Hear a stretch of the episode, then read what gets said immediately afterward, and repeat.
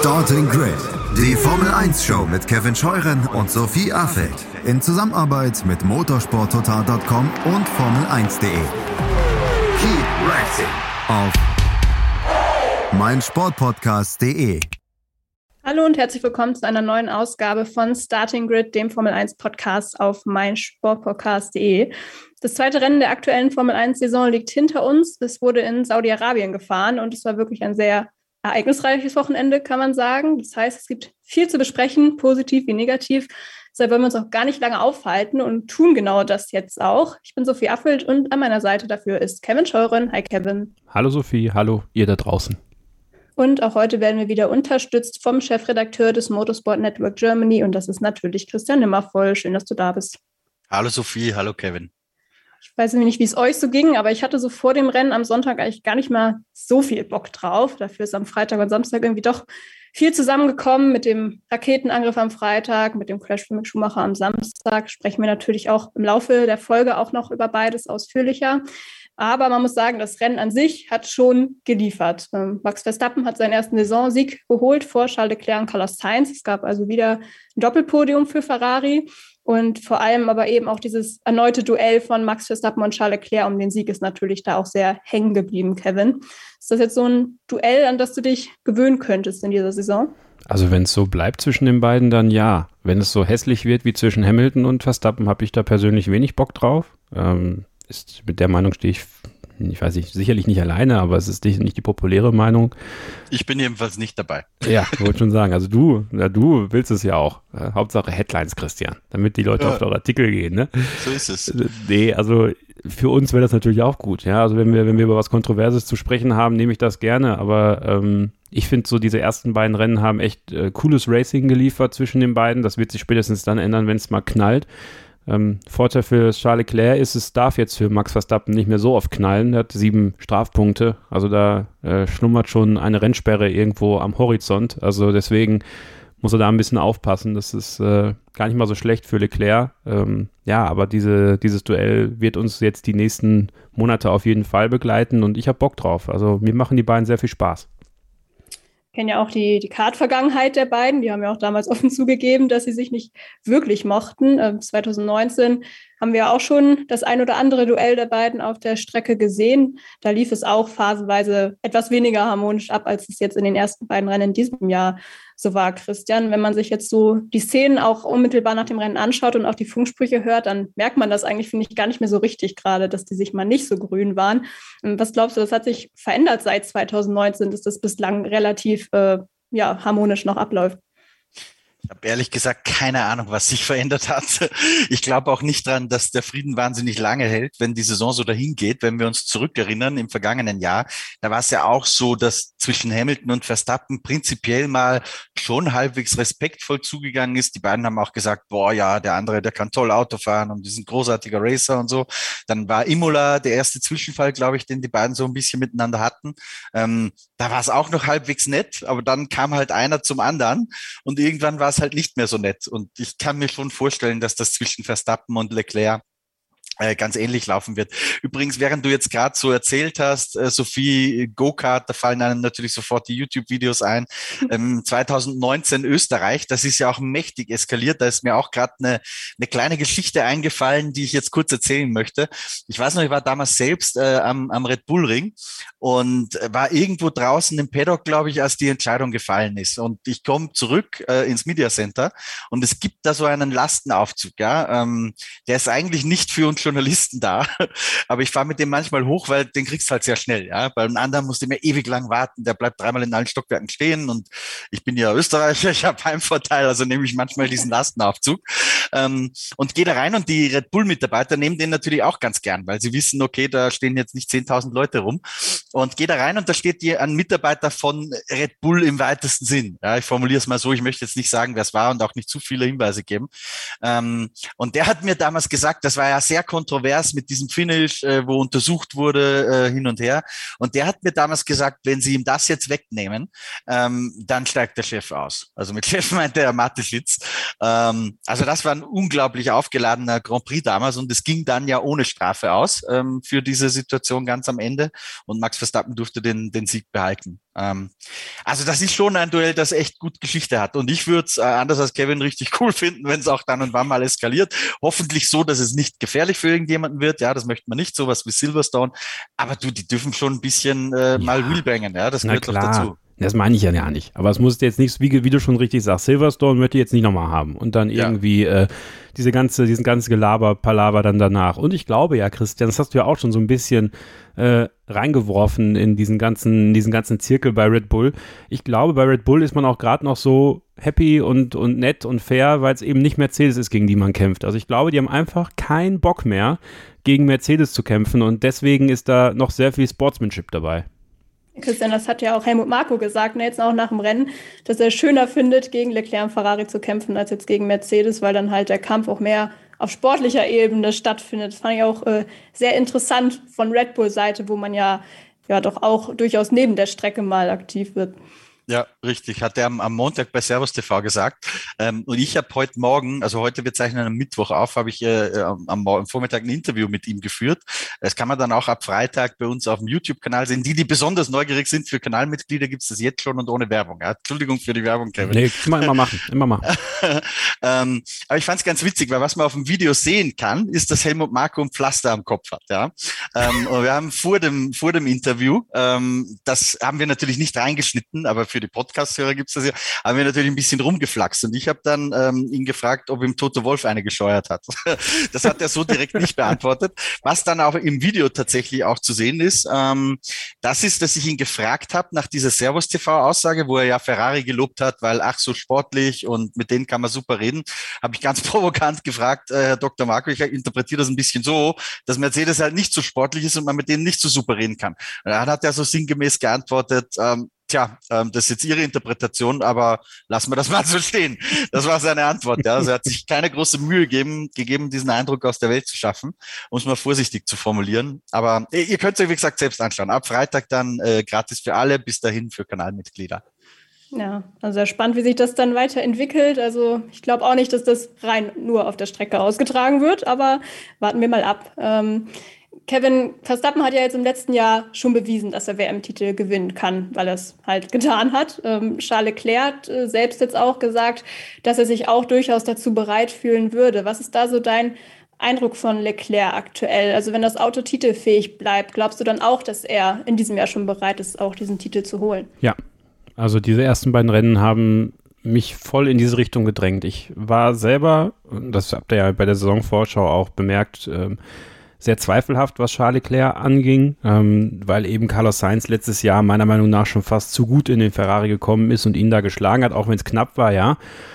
Bin ich trotzdem mit dem Gefühl in die Saison gegangen, oh, das könnte schwer werden für Leclerc, aber was er da die ersten beiden Rennen abgezogen hat, auch gegen Carlos Sainz, also diese Distanz, die er aufgebaut hat zu ihm, ist schon immens. Das Auto ist auch für ihn gemacht, habe ich so ein bisschen das Gefühl. Damit kommt er sehr, sehr gut klar. Und wenn, du hast das natürlich das Wichtigste gesagt, ja, also wenn der Ferrari so bleibt, wie er bleibt und die Updates bei Red Bull und Mercedes jetzt nicht diesen ganz signifikanten Sprung nach vorne liefern, und das würde dann bedeuten, dass wenn Ferrari wirklich schon aktuell, sag ich mal, das kompletteste Auto auf die Strecke gestellt hat und das da einfach perfekt passt, dann ist Charles Leclerc für mich absoluter Titelkandidat und ähm, ja, sogar vielleicht, je nachdem, was bei Red Bull dann noch kommt, sogar äh, mein Favorit auf die Weltmeisterschaft. Er liegt ja auch gerade relativ souverän vorne, liegt natürlich auch an dem Ausfall von Max Verstappen in Bahrain. Christian, was war denn jetzt so am Wochenende der entscheidende Faktor in dem Duell von Verstappen gegen Leclerc in den letzten zehn Runden, der dafür gesorgt hat, dass eben Verstappen am Ende den Sieg nach Hause fahren konnte? Jetzt mal abgesehen davon, dass Sergio Perez ein bisschen Pech hatte, da sprechen wir gleich noch drüber. Ja, äh, letztendlich war es ein bisschen Glück, dass Verstappen nochmal rangekommen ist durch diese Gelbphase, die es gab. Ähm, da ist er nochmal in Schlagdistanz gekommen. Ich glaube, dass es sonst ganz schwierig geworden wäre für ihn. Und was dann das Zünglein an der Waage war, äh, im Zweikampf, war erstens dass dieses, äh, er hat den richtigen Riecher gehabt in diesem Wer bremst, gewinnt Spielchen, ja, ganz kurios, dass man nicht nochmal erklären muss, weil sie eh schon alle gesehen haben. Ähm, und dann halt, und das ist ganz entscheidend gewesen, der bessere Topspeed auf den Geraden. Da sind wir noch nicht so schlau draus, ob das jetzt eine Setup-Geschichte ist, weil Red Bull einfach vielleicht weniger Flügel fährt als Ferrari. Der Ferrari-Motor gilt ja generell als sehr, sehr konkurrenzfähig. Ähm, ob es wieder irgendwelche Spielchen waren von Charles Leclerc, dass er gesagt mit dem Power Management, so wie in Bahrain, er hatte was zurückgehalten und sich vielleicht verzockt. Wie auch immer, wir wissen es nicht genau. Tatsache ist, äh, am Ende der Geraden hat dem Ferrari manchmal in entscheidenden Phasen ein bisschen Topspeed gefehlt und der Red Bull war da besser. Ähm, und das waren, glaube ich, die, die Hauptfaktoren, warum Verstappen dieses Rennen am Ende gewonnen hat. Plus, mein Gefühl ist, äh, das hört man jetzt auch so langsam ein bisschen durchsickern, dass der Red Bull, wenn er nicht gerade in Dirty Air fährt, möglicherweise ein bisschen schneller könnte, als man es gesehen hat. Aber den Beweis müssen sie halt auch erst erbringen, bis ich das wirklich glaube. Sophie, ich weiß nicht, ob du es gesehen hast. Wir haben eine Frage bei Instagram reinbekommen. Nee, schieß los. Okay. Äh, Maximilian Klass möchte wissen, erstmal vielen Dank für dein Lob für den Podcast. Äh, er würde sich freuen, wenn wir die Frage klären könnten, Christian, wie Max Verstappen während des VSC so auf Leclerc aufholen konnte. Wie schaffen manche Fahrer das? Ich erinnere mich noch an Vettel, der das vor einigen Jahren mal beim USA Grand Prix kritisiert hat, dass einige Fahrer ganz wilde Linien fahren, um in den Minisektoren richtige Zeiten zu haben. Das ist ja vielen aufgefallen, die sich wirklich gefragt haben, wie kann Max Verstappen da so ranfahren in einer VSC-Phase? Also in den Minisektoren quasi mehr Meter zu fahren, um die gleichen Sektorenzeiten zu erzielen, ist nicht das Geheimnis, weil wenn du mehr Meter fährst und trotzdem im, äh, gewinnst ja nichts. Ja? Also das ist, das ist keine gute Erklärung dafür. Aber sie ist sehr viel einfacher und banaler. Ähm, das VSC bremst ja ab von einer theoretisch möglichen Maximalgeschwindigkeit. Ja? Und die Maximalgeschwindigkeit, die du fahren kannst, ist, wenn du dich gerade auf einer Geraden befindest, halt 300, weiß ich nicht, 40 kmh, ähm, wo du runterbremsen musst. Wohingegen, wenn du dich gerade in einer langsamen Kurve befindest, musst du um sehr viel weniger abbremsen, weil das Safety Car kommt oder das virtuelle Safety Car kommt. Das heißt, es hängt sehr davon ab, auf welchem Streckenteil du dich gerade befindest, wenn das aktiviert wird und wenn es wieder freigegeben wird. Und da kannst du halt in einem geringen Ausmaß ein bisschen Glück oder Pech haben. Daneben kommt noch dazu, dass natürlich auch dieses Delta, das ist ja nicht so, dass das elektronisch geregelt ist, ja, so wie es bei manchen Straßenautos der Fall ist oder auch beim Pitlane-Limiter. Verstehe eh nicht, warum man das nicht so macht übrigens, dass man nicht einfach sagt, okay, haut einen Pitlane-Limiter rein mit 60 km/h für alle und gut ist. Das wäre das Einfachste. Aber so ist es halt nicht. Es gibt diese Delta-Zeiten, ähm, da musst du dich dran halten. Und es kann natürlich schon mal passieren, dass du die nicht punktgenau triffst, ja, sondern dass du ein bisschen konservativer rangehst, weil du auf keinen Fall schneller sein möchtest, um nicht eine Strafe zu kriegen. Und der eine lässt dann halt drei Zehntel liegen und der andere vielleicht acht. Also das ist ein zweiter Grund. Aber der Hauptgrund ist tatsächlich, wo befinde ich mich gerade auf der Strecke? Muss ich sehr viel langsamer fahren als die die theoretisch mögliche Maximalgeschwindigkeit oder nur ein bisschen langsamer fahren als die theoretisch mögliche Maximalgeschwindigkeit. Bitte, Maximilian. Danke für die Erklärung, Christian. Ich glaube, es haben sich echt äh, ein paar mehr gefragt. Ja. Äh, wurde ja auch in der Pressekonferenz, glaube ich, auch danach nochmal angesprochen. Da war Charles Leclerc selbst auch ein bisschen verwundert. Aber dann haben wir das jetzt hiermit auch aufgeklärt. Ich würde ganz gerne nochmal zu diesem DRS-Thema für eine Sekunde zurückkehren. Ähm, Christian hat das ja eben schon angesprochen, diese Spielchen, äh, die wir da gesehen haben, war ja auch nicht nur in Saudi-Arabien so. Wir haben das auch in Bahrain letzte Woche schon gesehen, Kevin. Ähm, zumindest äh, ähnlich, dass man da eine große Taktik oder ein Taktikspiel auch draus gemacht hat. Findest du das jetzt gut, dass das gerade so ein taktisches Mittel ist oder ist das für dich jetzt doch eher noch ein Grund, äh, noch schneller zu versuchen, dieses DRS abzuschaffen?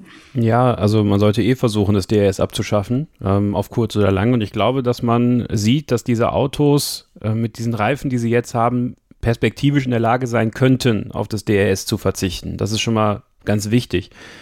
Was ich ganz schwierig finde, ist äh, diese Gefahr, die natürlich in diesen DRS-Manövern liegt. Also ja, wir haben auch Videos geschickt bekommen, dass es schon viel früher mal vorkam, irgendwie zwischen Alonso und Hamilton oder sowas, als Alonso noch bei Ferrari war.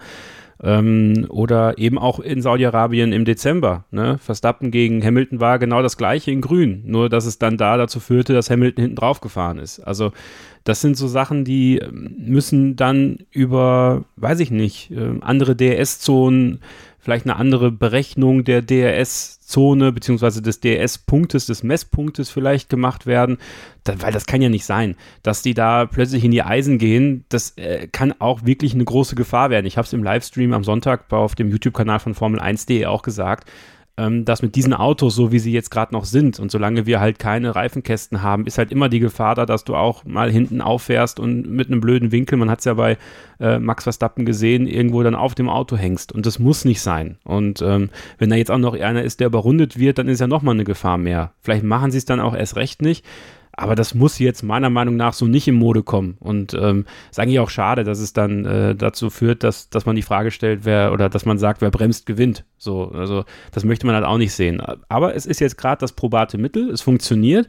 Ich fand es faszinierend zu beobachten, wie schnell Max Verstappen das natürlich mit seinem Renningenieur gemerkt hat, dann gelernt hat, dann umgesetzt hat. Das zeigt ja einfach einmal, welche Rennintelligenz diese beiden Fahrer haben. Und ähm, das ist dann jetzt einfach gerade Teil der Taktik aber ich würde mir wünschen, dass man da recht schnell auch eine Lösung findet und, oder wenn nicht recht schnell, dann zumindest perspektivisch für 2023 und auch eben auf diesen Kursen wie Saudi-Arabien, wo wir ja dann wahrscheinlich trotzdem fahren werden nächstes Jahr, trotz allem, ähm, dass das irgendwie unterbunden wird, weil da sehe ich dann den, den Gefahrenaspekt dann doch ähm, ein bisschen größer als, als nötig, meiner Meinung nach. Vielleicht hilft es ja gerade in Saudi-Arabien, wo es ja auch drei DRS-Zonen ziemlich äh, aufeinanderfolgen gibt, äh, wenn man die vielleicht auch mal eine wegnimmt oder ja, verkürzt oder ja, wie auch immer. Drei, drei DRS-Zonen braucht keine Sau in Saudi-Arabien. Saudi-Arabien braucht eh keine Sau im Rennkalender, aber das ist ein anderes Thema. Aber genau. ähm, diese drei DRS-Zonen, also das ist zu viel meiner Meinung nach. Also zwei DRS-Zonen, vielleicht sogar auch nur eine. Ja, dann ist es halt so, dass es weniger Überholmanöver gibt. Ähm, aber dann haben wir vielleicht auch, und das ist ja das, das, was wir immer propagieren, Christian, ich, du auch, dann haben wir qualitativ hochwertigere Überholmanöver, wenn die dann ranfahren, wenn die Fehler machen, ja, und ansonsten ja. Ja, ja, ja. Ich, ja, ich will, ich will die ganze Zeit schon sagen, DRS braucht auch keine Sau. Es ist schon so lange her, dass stimmt, du gesagt ja. hast, braucht keine Sau. Ja. ich wollte noch sagen, DRS braucht auch keine Sau. Ja, es, es, sind sich zwar die, die Fahrer so ein bisschen einig drüber, ähm, das haben wir noch nicht vertextet auf unseren Portalen so sehr, aber die, die Zitate, die liegen bei uns in der Schublade. Ähm, die meisten sagen halt, wir brauchen DRS noch, ja, ohne wird es noch nicht so gut gehen. Aber ich, ich weiß gar nicht, ich, ich sagen wir mal so, ich würde es mir mal gerne anschauen, wie das Überholen ohne DRS funktioniert. Denn teilweise ist es schon so einfach, wenn wir gesehen haben in, und wir wissen, da war ein bisschen Spielchen dabei, aber wenn wir sehen, dass in, in Bahrain am Ende der Geraden 45 kmh Unterschied waren, ja. Jetzt stellen wir sich mal vor, was das bedeutet, ähm, wenn du mit 45 kmh an irgendwie einem stehenden Objekt mit dem Fahrrad vorbeifährst. Das ist richtig, richtig großer Unterschied. Ähm, also ich glaube, dass man schon überholen kann ohne DRS auch. Ich, ich würde es zumindest mal gern sehen. Und dann brauchen wir über diese Dinge nicht mehr diskutieren. Gab es nicht mal ein Rennen, wo DRS ausgefallen ist eine Zeit lang? Ähm, wo es irgendwie nicht abrufbar war, weil irgendwelche Messpunkte nicht funktioniert haben. Und da haben wir trotzdem über gute Überholmanöver gesprochen, weil die Fahrer dann äh, im Infield oder wo auch immer dann besser ranfahren mussten, um dann zuzuschlagen. Irgendwas war da mal. Vom, Irgendwas war da mal, ja, das stimmt. Ähm, vor gar nicht so langer Zeit sogar. nicht mehr check das auch mal. Sophie, weißt du das noch? Nee, ne? Nee. Server Crash Abu Dhabi 2019. Dann könnte es das gewesen sein sogar, aber da war das nicht. In Abu Dhabi kommen keine spannenden Rennen zustande. Ja, aber 17 Runden waren es da. Ah, dann war es doch in Abu Dhabi, ja. Ähm, aber ich habe keine Erinnerung mehr dran, wie das funktioniert hat damals so vom Rennen, um ehrlich zu sein. Also ich meine, mich erinnern zu können, da müsste man nochmal ins Archiv hören, dass wir da danach gesagt haben, dass es gar nicht mal so schlimm war, dass es ausgefallen ist.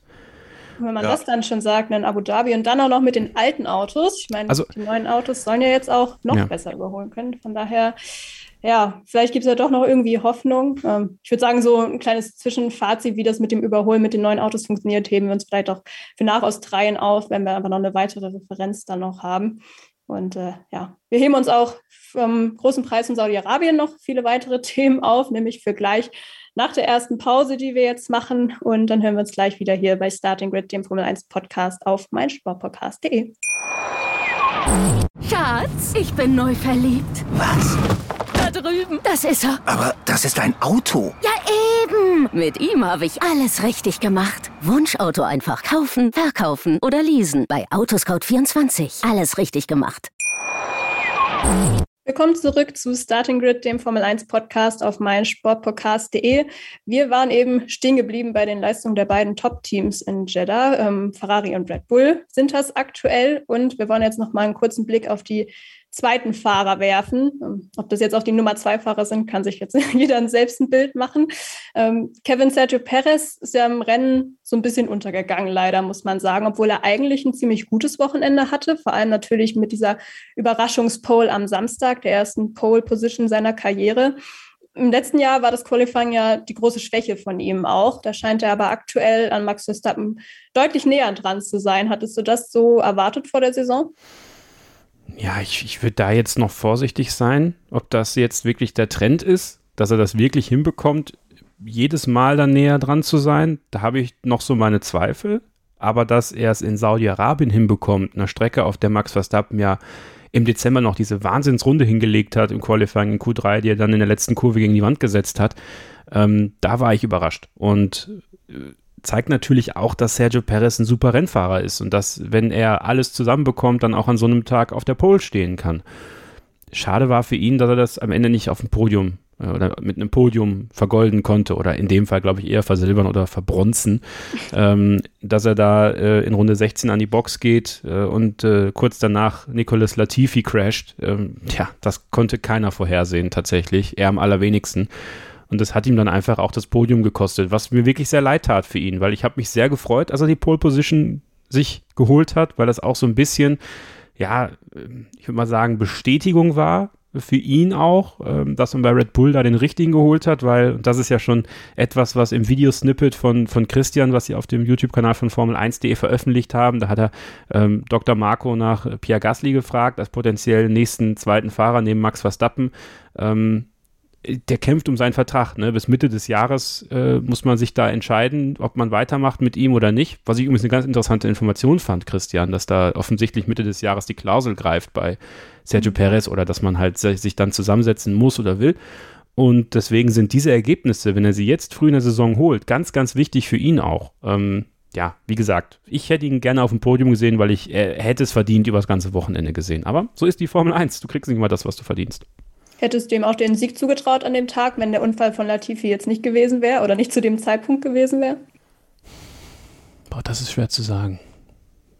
Also klar, klar, wenn der Unfall nicht gewesen wäre, wäre er natürlich dann äh, auch Boxenstopp bereinigt, irgendwann wieder auf 1 gewesen. Du kannst halt nichts, das ist halt, also zuzutrauen, ja. Ähm, ja, die Frage ist, ob er das konstant über die ganze, ganze Renndistanz geschafft hätte. Also ja, wenn, wenn du mich so fragst, dann ja. Warum nicht? ja, ist auch eine gute Frage. Ja, äh, schwierig, ne? Aber ja, also ich glaube ja. Okay, und wenn du, ja. Sehr gut. Das hört er sicherlich gerne, wenn er es hören würde. Ähm, si, Sergio, si. Äh, Christian Kevin hatte den Boxenstopp eben schon angesprochen. Ähm, kurz davor, als Sergio Perez noch in Führung lag, gab es ja diesen Box-to-Overtake-Call von Ferrari, um zumindest scheinbar einen Undercut seitens Leclerc anzudeuten. Red Bull hat äh, Sergio Perez dann ja auch kurz darauf reingeholt. Hast du was von Red Bull-Seite gehört diesbezüglich? Also ist man da auf diesen Call wirklich reingefallen oder waren die Reifen auch wirklich einfach durch in dem Moment? Na, also es gibt zwei Aussagen, die ich gehört habe von Red Bull Seite dazu und das ist, also es war schon irgendwo, glaube ich, eine es war noch nicht mal eine Finte von Ferrari, aber man hat natürlich gehofft, äh, dass es aufgeht, auch wenn es keine war. Im Sinne von, dass Ferrari gesagt hat, okay, wir machen jetzt das Gegenteil, was die anderen tun. Ähm, und bei Red Bull sind die Aussagen, äh, nach denen du gerade gefragt hast, einerseits von Christian Horner, der gesagt hat, unmittelbar nach dem Rennen, es war genau in der Runde, in der wir es eh vor dem Rennen schon geplant hatten. Es war Runde 14, glaube ich, oder so. Ähm, und der Helmut Marko hat mir im Interview, das ich vorhin schon angesprochen habe, erzählt, ähm, dass Perez die Reifen ein bisschen stärker rangenommen hat. Das fand ich übrigens sehr interessant, die Aussage, denn Perez gilt ja als der Reifenflüsterer. Und Helmut Marko hat gesagt, im, im Rennen, und deswegen glaubt er auch, dass Verstappen das eher äh, im Vergleich zu Perez gewonnen hätte, weil Verstappen die Reifen langsamer verschließen hat, als das bei Perez der Fall war. In, in der Vergangenheit war es ja eher umgekehrt, Perez der Reifenflüsterer ähm, und Verstappen eher der, der da vielleicht ein bisschen schneller abbaut. Also ganz spannende Info, die ich dazu finde. Und so war es halt einfach unausweichlich, dass Ferrari einfach das Gegenteil von dem tun würde. Also wäre Perez draußen geblieben, ähm, wäre Leclerc reingekommen und hätte ihn mit dem Undercut mutmaßlich überholt.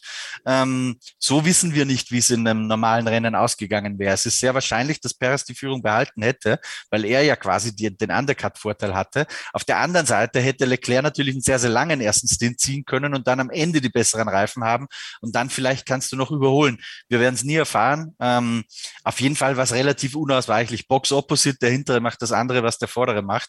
Äh, da ist letztendlich auch wurscht, ob es ein Trick war oder nicht. Da, da hast ein, da bist du einfach äh, als, als erster ein bisschen gelackmeiert. Das haben wir schon ein paar Mal überlebt. Wir erinnern uns auch an diese Rennen zurück. Ähm, Red Bull mit Verstappen gegen Hamilton letztes Jahr. Barcelona war 1 zu 1. Ich glaube, äh, Le Castellet war ein anderes, oder Kevin? Da bist du immer besser mit diesen Erinnerungen. Ähm, da machst halt als Zweiter das Gegenteil, was der andere macht und hoffst, dass es aufgeht. Und so war es äh, diesmal auch. Genau. Also am Ende dann nur der unglückliche vierte Platz. Ähm, trotzdem muss man sagen, für Red Bull war der Tag mit dem Sieg von Max Verstappen unterm Strich, glaube ich, schon ein Erfolg. Ähm, Christian, nochmal Anschlussfrage an dich. Glaubst du, ich gehe damit zu weit, wenn ich sage, dass Red Bull vielleicht gar nicht so traurig war, dass am Ende Max Verstappen und nicht Sergio Perez ganz oben stand? Oder vielleicht anders formuliert, glaubst du, dass Sergio Perez in diesem Jahr eine realistische Chance von Red Bull Seite aus hat, äh, den Titel in diesem Jahr einzufahren, wenn es das Auto und er seine Leistung es auch hergibt. Ja, ich glaube, dass das eine hypothetische Frage ist, weil es nicht zu kommen wird. Mhm. Ähm, und bei, bei Red Bull, also Helmut Marko habe ich natürlich auch gefragt, hätte Perez denn gewinnen dürfen überhaupt? Ähm, da ist die Antwort ja. Da hat man vor dem Rennen wohl ein Meeting gehabt, wo man besprochen hat, okay, Checo darf. Beide haben null Punkte. Also wenn er vorne ist, darf es gewinnen. Ähm, aber ich glaube, wie du richtig sagst, dass man schon ein bisschen hofft, dass er halt nicht Verstappen unnötig Punkte wegnimmt, weil, glaube ich, allen klar ist, dass äh, am Ende Verstappen die Nummer eins ist in diesem Team. Ja, bei Ferrari wurde ja auch zu Beginn der Saison eigentlich ganz klar gesagt, dass es erstmal keinen Nummer 1 und Nummer 2 Fahrer geben wird. Jetzt habe ich mir heute Morgen noch mal ein Interview von Dr. Helmut Marko bei Sport und Talk auch äh, angeschaut. Das Video findet ihr auch auf dem YouTube-Kanal von Formel1.de, wenn ihr das sehen wollt. Nochmal Abonniert den einfach. Abonniert genau. den einfach. Also komm. Glocke an ne, und wir machen, pass auf. Wir machen das so. Ihr macht jetzt ein Abo für den Podcast. Das ist mal das allererste. Ne? Also auch wenn ihr das jetzt gerade in einem Artikel auf Formel1.de hört, äh, einfach mal in den Podcatcher eurer Wahl gehen, Apple Podcast, Spotify, was auch immer ihr benutzt, erstmal Starting abonnieren. Drei, zwei, eins, gut. Und jetzt könnt ihr zu YouTube gehen, Ne? Sucht Formel1.de und dann auch da auf Abonnieren drücken. Dann verpasst ihr auch keinen Livestream mit Christian und mir an den Formel 1 Wochenenden. Ist natürlich cool und eben ganz tollen Formel 1 Content. Zwei Abos, die kostenlos sind, die nicht wehtun und unsere Arbeit unterstützen. Vielen Dank. So macht man das, Christian. Haben wir das damit so auch schon erledigt für heute. Ähm, Genau, wo war ich? Das Interview mit Dr. Helmut Marko. Da hat, äh, Charles, oder hat Helmut Marko gesagt, dass er denkt, dass Charles Leclerc gerade die klare Nummer eins schon im Team ist. Ähm, Kevin, glaubst du, dass man jetzt diesen Plan von Ferrari beide erstmal frei fahren zu lassen, mit gleichen Chancen, jetzt nach diesen zwei Rennen schon über den Haufen geworfen hat? Oder äh, siehst du das nicht so ja. eng? Die, die, werden das jetzt recht schnell über den Haufen werfen. Ähm, und ich glaube, das weiß dann Carlos Sainz auch recht schnell. Da wird es jetzt schnellstmöglich darum gehen, den Vertrag zu verlängern. Carlos Sainz Senior war ja kurz nach dem Rennen äh, unten am Podium bei Peter Hardenacke kurz im Interview. Er meinte, es dauert jetzt nicht mehr lang. Und dann hat Carlos Sainz erstmal einen langen, langen Vertrag als Nummer zwei bei Ferrari. Und das, was viele Leute vorher geungt haben, wird dann wahr. Nämlich, dass Charles Leclerc ganz klar die Nummer eins sein wird. Und ähm, ja, das ist einfach, wenn du, wenn du das erste Rennen gewinnst, das zweite Rennen zweiter wirst, obwohl du eigentlich beste Siegchancen hast. Und ähm, ja, also entweder muss Carlos Sainz jetzt in Australien gewinnen oder sagen wir mal Leclerc zumindest schon mal im Qualifying schlagen, vielleicht auch gerne etwas deutlicher. Oder aber es geht jetzt recht schnell, dass äh, Charles Leclerc da, äh, wie es ja auch von Ferrari gewünscht ist, die Nummer 1 wird und als dieser auch behandelt wird und äh, sich Carlos Sainz dem auch beugen wird und dann alles daran gesetzt wird, Charles Leclerc zum Formel 1 Weltmeister 2022 zu machen. Also würdest du ihn jetzt auch im Titelkampf schon jetzt abschreiben? Carlos Sainz, ja. Mhm. Ja. Okay. Gut. Ähm, ich hoffe, dass es nicht so kommt, damit es weiter spannend bleibt, weil wir werden sehen. Ähm, an ich, sich war Carlos Sainz ja. Ja, ja ich, ich frage mich halt, ob das noch möglich ist, dass wirklich ja. zwei Fahrer eines Teams ähm, dauerhaft die Chance haben, um eine WM mitzufahren, außer sie sind natürlich von Anfang an die einzigen beiden, die um die WM fahren. Also wenn du jetzt überlegst, also du hast halt, also bei Verstappen und Perez, wie Christian schon richtig sagt, das ist klar. Also da gibt es keine zwei Meinungen, dass da Verstappen die Eins ist. Also da kann sich, ne, wie gesagt, ich bleib dabei. Wenn, wenn ich Pierre Gasly wäre, ich würde mich nicht als Nummer zwei in dieses Auto setzen. Das ist mal das Erste. Wenn du jetzt bei Ferrari siehst, da ist die Sache zwar etwas ausgeglichen, aber trotzdem ist natürlich Charles Leclerc der Posterboy für dieses Team. Und wenn sie die Möglichkeit haben, ihn als Nummer eins aufzustellen, dann werden sie das auch tun. Sie wären ja auch schön doof, wenn nicht, weil er hat auch einen sehr langen, hochdotierten Vertrag und das ist nun mal der, der, ja, der Erbe, ja, der, der Erbe und der, der muss da irgendwie an die Weltmeisterschaft kommen. Und wenn jetzt nicht beide Ferraris dauerhaft auf 1 und 2 sind, dann wird es ja nicht so sein, dass Carlos Sainz von Haus aus überhaupt die Möglichkeit hat, mal in diesen Titelkampf ernsthaft einzugreifen, obwohl ich es mir auch wünschen würde. Ja, also wenn ich nach Sympathie gehe, bin ich klar bei Carlos Sainz, weil ich finde Charles Leclerc nicht zwingend sympathisch. Aber wenn die Ergebnisse siehst, dann glaube ich nicht, dass das, außer wie gesagt, wenn jetzt in Australien Leclerc ausscheidet zum Beispiel und Carlos Sainz gewinnt, ja, dann reden wir nach dem Australien Grand Prix wieder ganz anders und ich fresse meine Wörter. Also das ist halt, ne, aber Status Quo ist für mich äh, Sainz nicht WM-Kandidat. Ja, trotzdem, ne, es ist ja, der Kampf mit Red, Red Bull wäre ja wahrscheinlich trotzdem noch da. Es ist halt auch anders als bei Mercedes 2016 oder so. Ja, genau, genau. Von daher. Ja ja, trotzdem, ähm, er hat sich ja jetzt an diesem Wochenende schon ein bisschen wohler gefühlt im Auto, zumindest im Vergleich jetzt zu Bahrain. Ähm, wo er nicht so glücklich drüber war in Jeddah, war die Rennleitung. Es ging da ja um diese Situation mit ihm und Sergio Perez beim ersten Safety Car, wobei die ja nach dem Stop von Sainz auf ähnlicher Höhe waren und die Rennleitung dann nachher sehr lange gebraucht hat, um zu entscheiden, wem der dritte Platz da jetzt zusteht. Ähm, wir haben ja in diesem Jahr auch eine neue Rennleitung bestehend aus Nils Wittig und Eduardo Freitasch, wobei ich glaube, letzterer noch gar nicht im Einsatz war bislang, wenn ich mich nicht täusche. Genau. Christian, was war so dein Eindruck von der Rennleitung jetzt an den ersten beiden Rennwochenenden?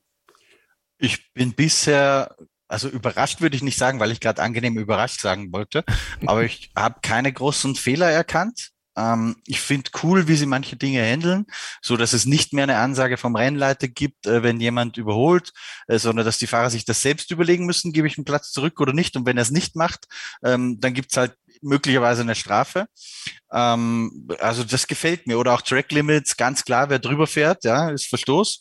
Äh, äh klare Ansagen, das finde ich gut. Also ich habe bis jetzt noch nichts ähm, Kritikwürdiges für mich gefunden. Bisher war es ja nur äh, Nils Wittig. Ich bin jetzt gespannt auf Eduardo Freitags, wie er sich macht. Hm.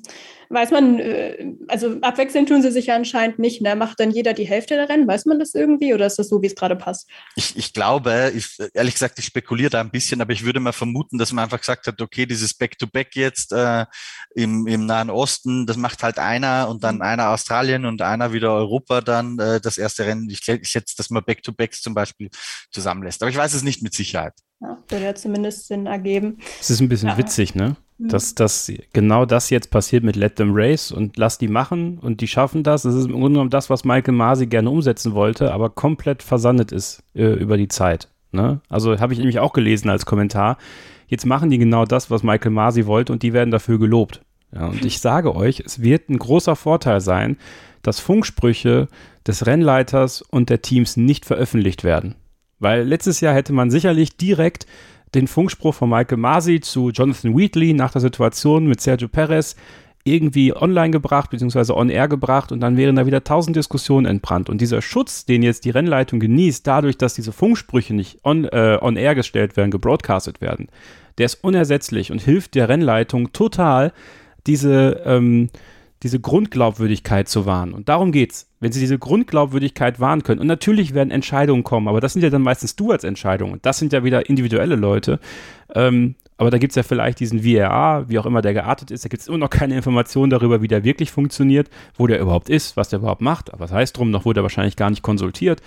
Ähm, Gibt es übrigens bald, Kevin, ja. ähm, weil mit den Machern des VRA habe ich ein Interview vereinbart. Ich weiß aber Aha. nicht genau, wann das stattfindet. Mit den Machern, wer macht die denn?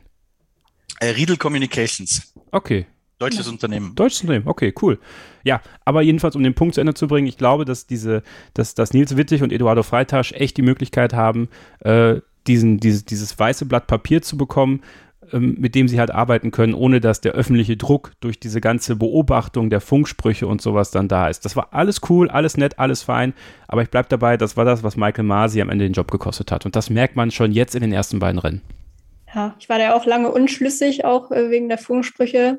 Natürlich auch mehr aus eigenem Egoismus, weil ich es halt äh, unterhaltsam fand. Aber ja, ähm, letztendlich äh, für den Sport ist es, glaube ich, schon am besten, wie es jetzt ist. Und äh, hoffen wir mal, dass die Maßnahmen, die da ergriffen wurden, dann auch helfen und wir eben nicht so viel in diesem Jahr über die Rennleitung diskutieren müssen. Das würde sich sicherlich auch Mercedes wünschen nach den Ereignissen im vergangenen Jahr. Und äh, da sind wir auch schon beim nächsten Thema eigentlich, weil Mercedes ja, hatte wieder ein schwieriges Rennwochenende hinter sich, muss man sagen. Es täuscht so ein bisschen, wenn man jetzt gerade auf die WM-Wertung schaut, weil da sieht man Mercedes gerade auf Platz zwei in der Konstrukteurs-WM mit einem Punkt Vorsprung vor Red Bull Racing. Ähm, ja, spiegelt natürlich jetzt nicht zwingend die Performance auf der Strecke wieder. Das hat man an diesem Wochenende vor allem auch im Qualifying gesehen. Und da ist Lewis Hamilton in Q1 gescheitert, was dann doch aber schon auch nochmal eine Überraschung war, finde ich. Christian, äh, George Russell hat im Q1 ja immerhin die viertbeste Zeit gesetzt. Ich glaube, er war da fast sieben Zehntel, meine ich sogar, vor Lewis Hamilton. Wie lässt sich da dieser große Abstand erklären zwischen den beiden? Gar nicht so richtig. Also die haben beim Setup wohl ähm, ein bisschen was anderes probiert und Toto Wolf hat es nach dem Rennen so erklärt, dass sehr kleine Unterschiede im Setup äh, sehr große Auswirkungen auf die Performance haben bei, dem, bei diesem Auto. Das erinnert mich so ein bisschen an die Diva Primadonna Phase, die Mercedes ja auch hatte in der Vergangenheit schon. Ähm, vielleicht ist dieser Effekt jetzt noch ein bisschen stärker ausgeprägt, wo das Auto einfach nicht so konkurrenzfähig ist. Aber ansonsten gab es jetzt keine Erklärung. Also es hat weder Lewis Hamilton irgendwelche dramatischen Fehler gemacht, noch ähm, wäre da ein technischer Defekt gewesen oder ähnliches ist oder irgendwelche Aeroteile weggeflogen, die Performance gekostet haben. Das Auto ist einfach nicht gelaufen und bei Russell ein bisschen besser, weil es wohl besser ins Fenster gebracht hat. Okay, so einfach. Ja. oder auch kompliziert und wir wissen es halt nicht besser. Ich glaube, Mercedes tappt da momentan auch noch ein bisschen im Dunkeln generell. Am Ende war es ja Platz 10, damit immerhin ein Trostpunkt, kann man vielleicht sagen, für Lewis Hamilton.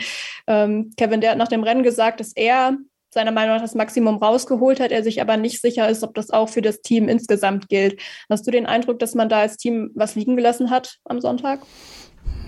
Da sprichst du wahrscheinlich auf diese Situation ein, wo man nicht wusste, ob er jetzt in die Box fahren sollte oder nicht. Ähm, das hätte ihm wahrscheinlich geholfen, wäre er einfach reingefahren, äh, wenn er die Möglichkeit gehabt hätte. Und äh, ich glaube, Christian, du hast es ja auch aufgedeckt, er hätte ja die Möglichkeit gehabt, reinzufahren, oder?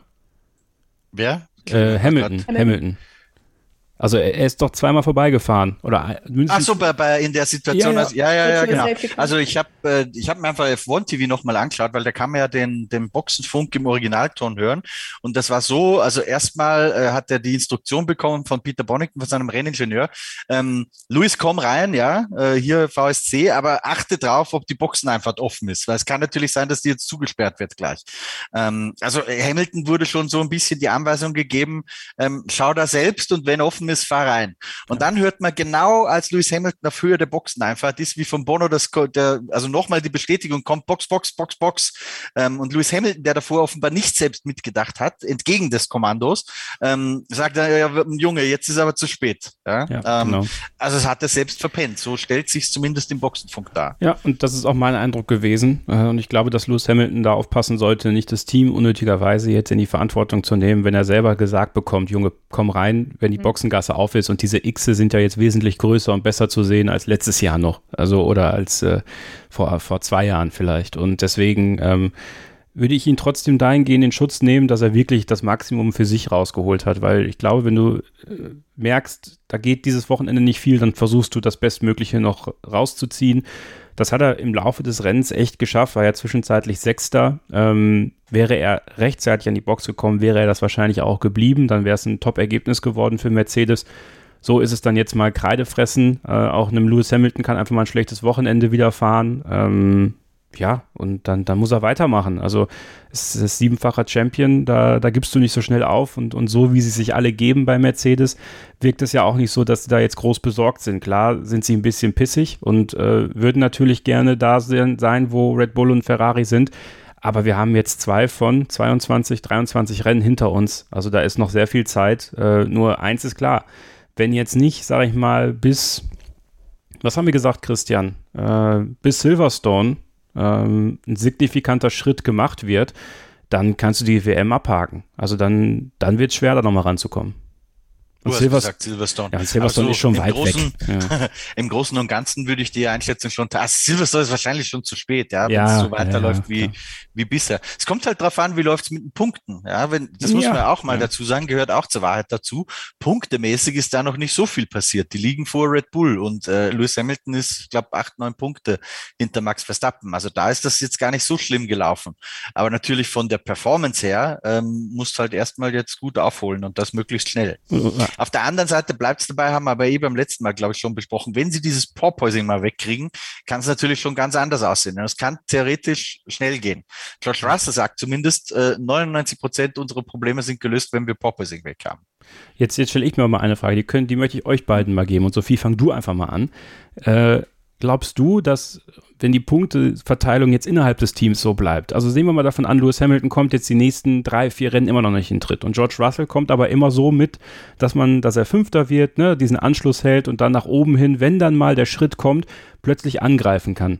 Schätzt du Mercedes so ein, dass man versucht, Lewis Hamilton zu sagen, du Lewis, du musst jetzt George unterstützen, weil dann passiert ja genau das, was so viele Leute sich gehofft haben da draußen. George Russell kommt und muss dann von Lewis Hamilton unterstützt werden um die Weltmeisterschaft. Glaubst du, das machen sie? Boah, super schwierig.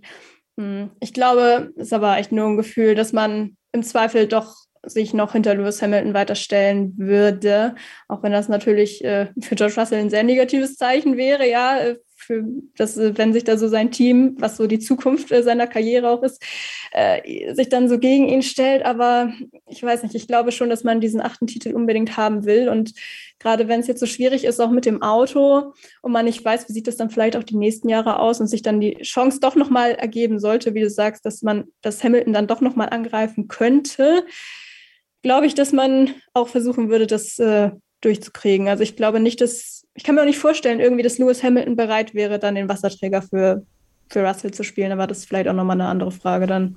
Christian, du kennst ja Toto Wolf ganz gut. Ähm, und wenn ich einem zutraue, das hinzubekommen, Lewis Hamilton zu verklickern, du Lewis, ähm, lass uns doch dieses Jahr dann gemeinsam das Bestmögliche fürs Team rausholen und George unterstützen.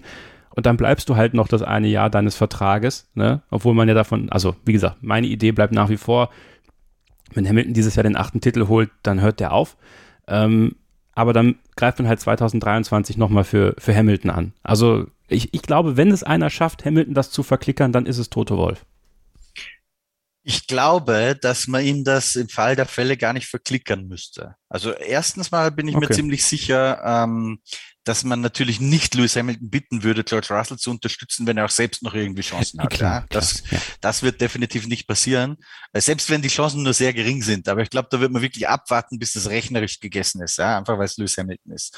Ähm, aber ich glaube tatsächlich, dass er, wenn denn für ihn da nichts mehr zu holen ist, äh, tatsächlich von sich aus das machen würde. Weil was ist denn, ähm, wie tickt Lewis Hamilton? Ja, wenn, wenn er schon nicht Weltmeister werden kann, äh, dann ist das nächstbeste, was er erreichen kann, ähm, dass er ein großartiges Image als Sir Lewis hat, der so uneigennützig ist und seinen Teamkollegen unterstützt. Also ja. das, das wird irgendwie zu ihm passen. Ja, stellt sich hin und kommt 23 zurück und holt in sich selbst nochmal den Titel. Das ist doch die perfekte Geschichte eigentlich. Eigentlich ja. Ähm, ich, ich glaube, dass, dass man da äh, Lewis Hamilton menschlich nicht unterschätzen darf. Ich träume das schon zu. Also da gehe ich mit, aber halt unter der Voraussetzung, dass es halt punktemäßig wirklich nicht mehr möglich ist. Ja, absolut, ja, ja. das glaube ich auch. Ja. Oder in einem individuellen Rennen, ja. Wenn, wenn Luis irgendwie, keine Ahnung, Achter ist und, und schon überrundet und Russell fährt um den Sieg, äh, dann glaube ich auch, dass Luis seine Rolle spielen würde, zum Beispiel, indem er einen Gegner ein bisschen aufhält oder so wie Alonso in Ungarn letztes Jahr für Ocon gefahren ist. Ich glaube, das wird Luis auch machen. Ähm, aber ansonsten klar, wenn, wenn jetzt beide nehmen wir so eine Situation, wie sie zum Beispiel zwischen Sainz und Leclerc entstehen könnte. Da sind irgendwie drei Rennen vor Schluss. Sainz kann zwar auch noch rechnerisch Weltmeister werden, aber praktisch nicht mehr. Äh, dann glaube ich, wird man bei Ferrari schon ziemlich viel auf Leclerc setzen. Ähm, das würde, glaube ich, bei Mercedes nicht passieren. Aber das ist nur ja, Können wir nur spekulieren drüber. Hypothetisch, ja. ja. Mal gucken. Ich glaube auch nicht, dass es passiert. Ansonsten sprechen wir uns in ein paar Monaten nochmal drüber. Ähm, wenn wir schon bei Toto Wolf waren, eben Christian, was macht der gerade so für einen Eindruck auf dich? Ich meine, seit er bei Mercedes übernommen hat, lief es ja eigentlich ja, mehr oder weniger wie am Schnürchen. Also die Situation ist ja auch für ihn relativ neu jetzt. Ich bin nicht irritiert. Ähm, also ich sag's anders, man, man, kennt ja die Situation, dass Mercedes Misserfolg hat, einfach nicht unter dieser Führung. Also wenn wir uns zurückerinnern, es gab 2013 die letzte Saison vor dieser Hybridformel, wo die Mercedes zwar sau schnell waren, teilweise im Qualifying, äh, aber immer dann im Rennen mit extrem abbauenden Reifen zu tun hatten gab es dann auch diese Geschichte mit diesem geheimen äh, Reifentest in Barcelona ähm, und so weiter und so fort. Ähm, ich habe da gar nicht mehr so die Erinnerung dran. Und da hat man auch äh, noch nicht vorher diese großen Erfolge von Mercedes. Aber jetzt ist es so, ähm, dass die erstaunlich gelassen damit umgehen. Also die benennen ganz klar, okay, wir haben 0,6 bis 0,9 Sekunden Rückstand. Das sind unsere Probleme. Wir geben diese WM noch nicht auf. Ähm, wir sind sehr weit hinten. Also das ist, das wirkt sehr, sehr professionell und, und so wie man die halt auch die letzten Jahre im Erfolg kennengelernt hat, im Misserfolg. Es wirkt überhaupt nicht panisch, chaotisch, ähm, irgendwie aggressiv, verzweifelt. Toto Wolf kann immer noch lachen, ja, wenn der zu uns Journalisten in die Medienrunden kommt. Der ist immer gut drauf, hat immer einen, einen flotten Spruch auf den Lippen. Also es ist jetzt nicht so, dass da tot traurig wäre alles. Das ist, ähm, ungewohnt. Ich finde die richtigen Worte irgendwie nicht dafür. Aber es ist, es ist schräg, weil wir kennen halt Mercedes in der Situation nicht. Ja, also sie wirken doch noch, also natürlich nicht happy, aber trotzdem noch vorsichtig optimistisch, dass sie das in den Griff bekommen. Kevin, äh, wir haben ja in unserer Saisonvorschau doch uns auch relativ optimistisch gegenüber Mercedes geäußert. Äh, würdest du sagen, wir haben uns damit in die Nesseln gesetzt oder äh, ist das noch viel zu früh und äh, traust denen noch ein Comeback zu, sodass sie wirklich noch um Titel am Ende mitkämpfen?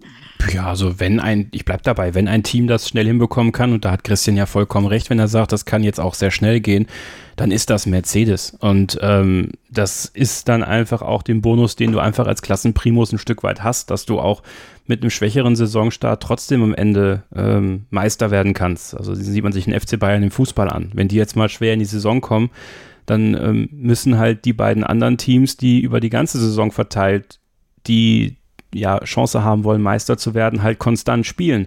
So, und was ist denn, wenn sich Verstappen und Leclerc öfter in die Haare bekommen? Was ist denn, wenn Sainz und äh, Perez plötzlich technische Probleme bekommen? Und Mercedes punktet ja konstant aktuell. Ja, also wenn dann zwar auch nur durch Russell ähm, wirklich konstant jetzt in diesen beiden Rennen, aber Lewis Hamilton wird auch zurückkommen. So, und dann sind die ruckzuck wieder da. Also ich ähm, glaube nach wie vor, dass die Saison so lang ist, dass es in, in keinerlei Hinsicht jetzt irgendwelche Indikationen gibt, wer wird Weltmeister.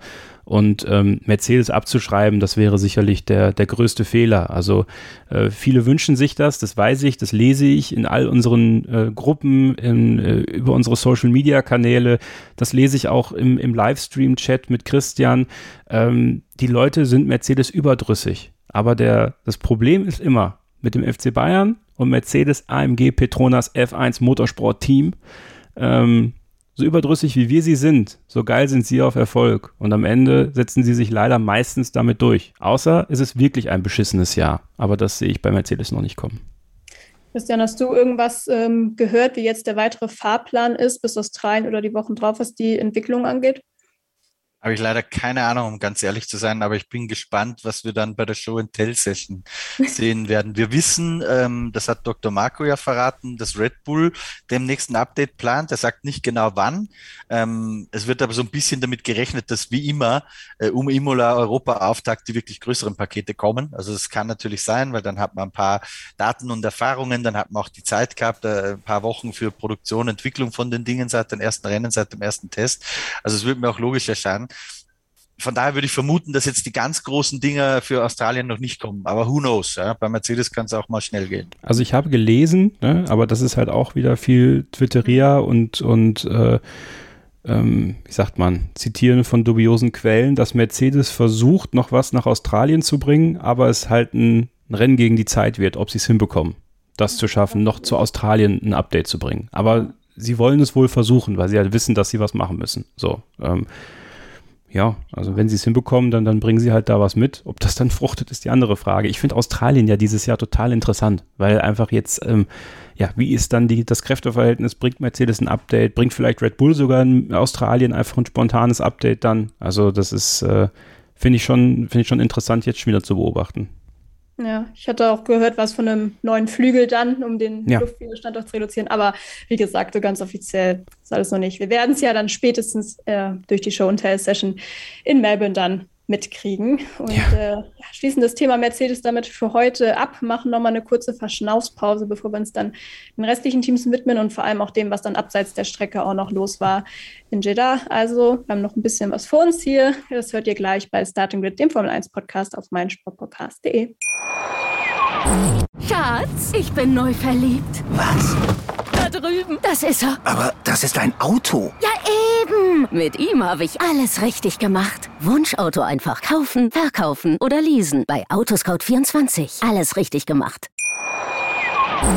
Weiter geht's bei Starting Grid, eurem Formel 1 Podcast auf meinsportpodcast.de mit Kevin Scheuren, Christian Nimmervoll und mir, Sophie Affelt.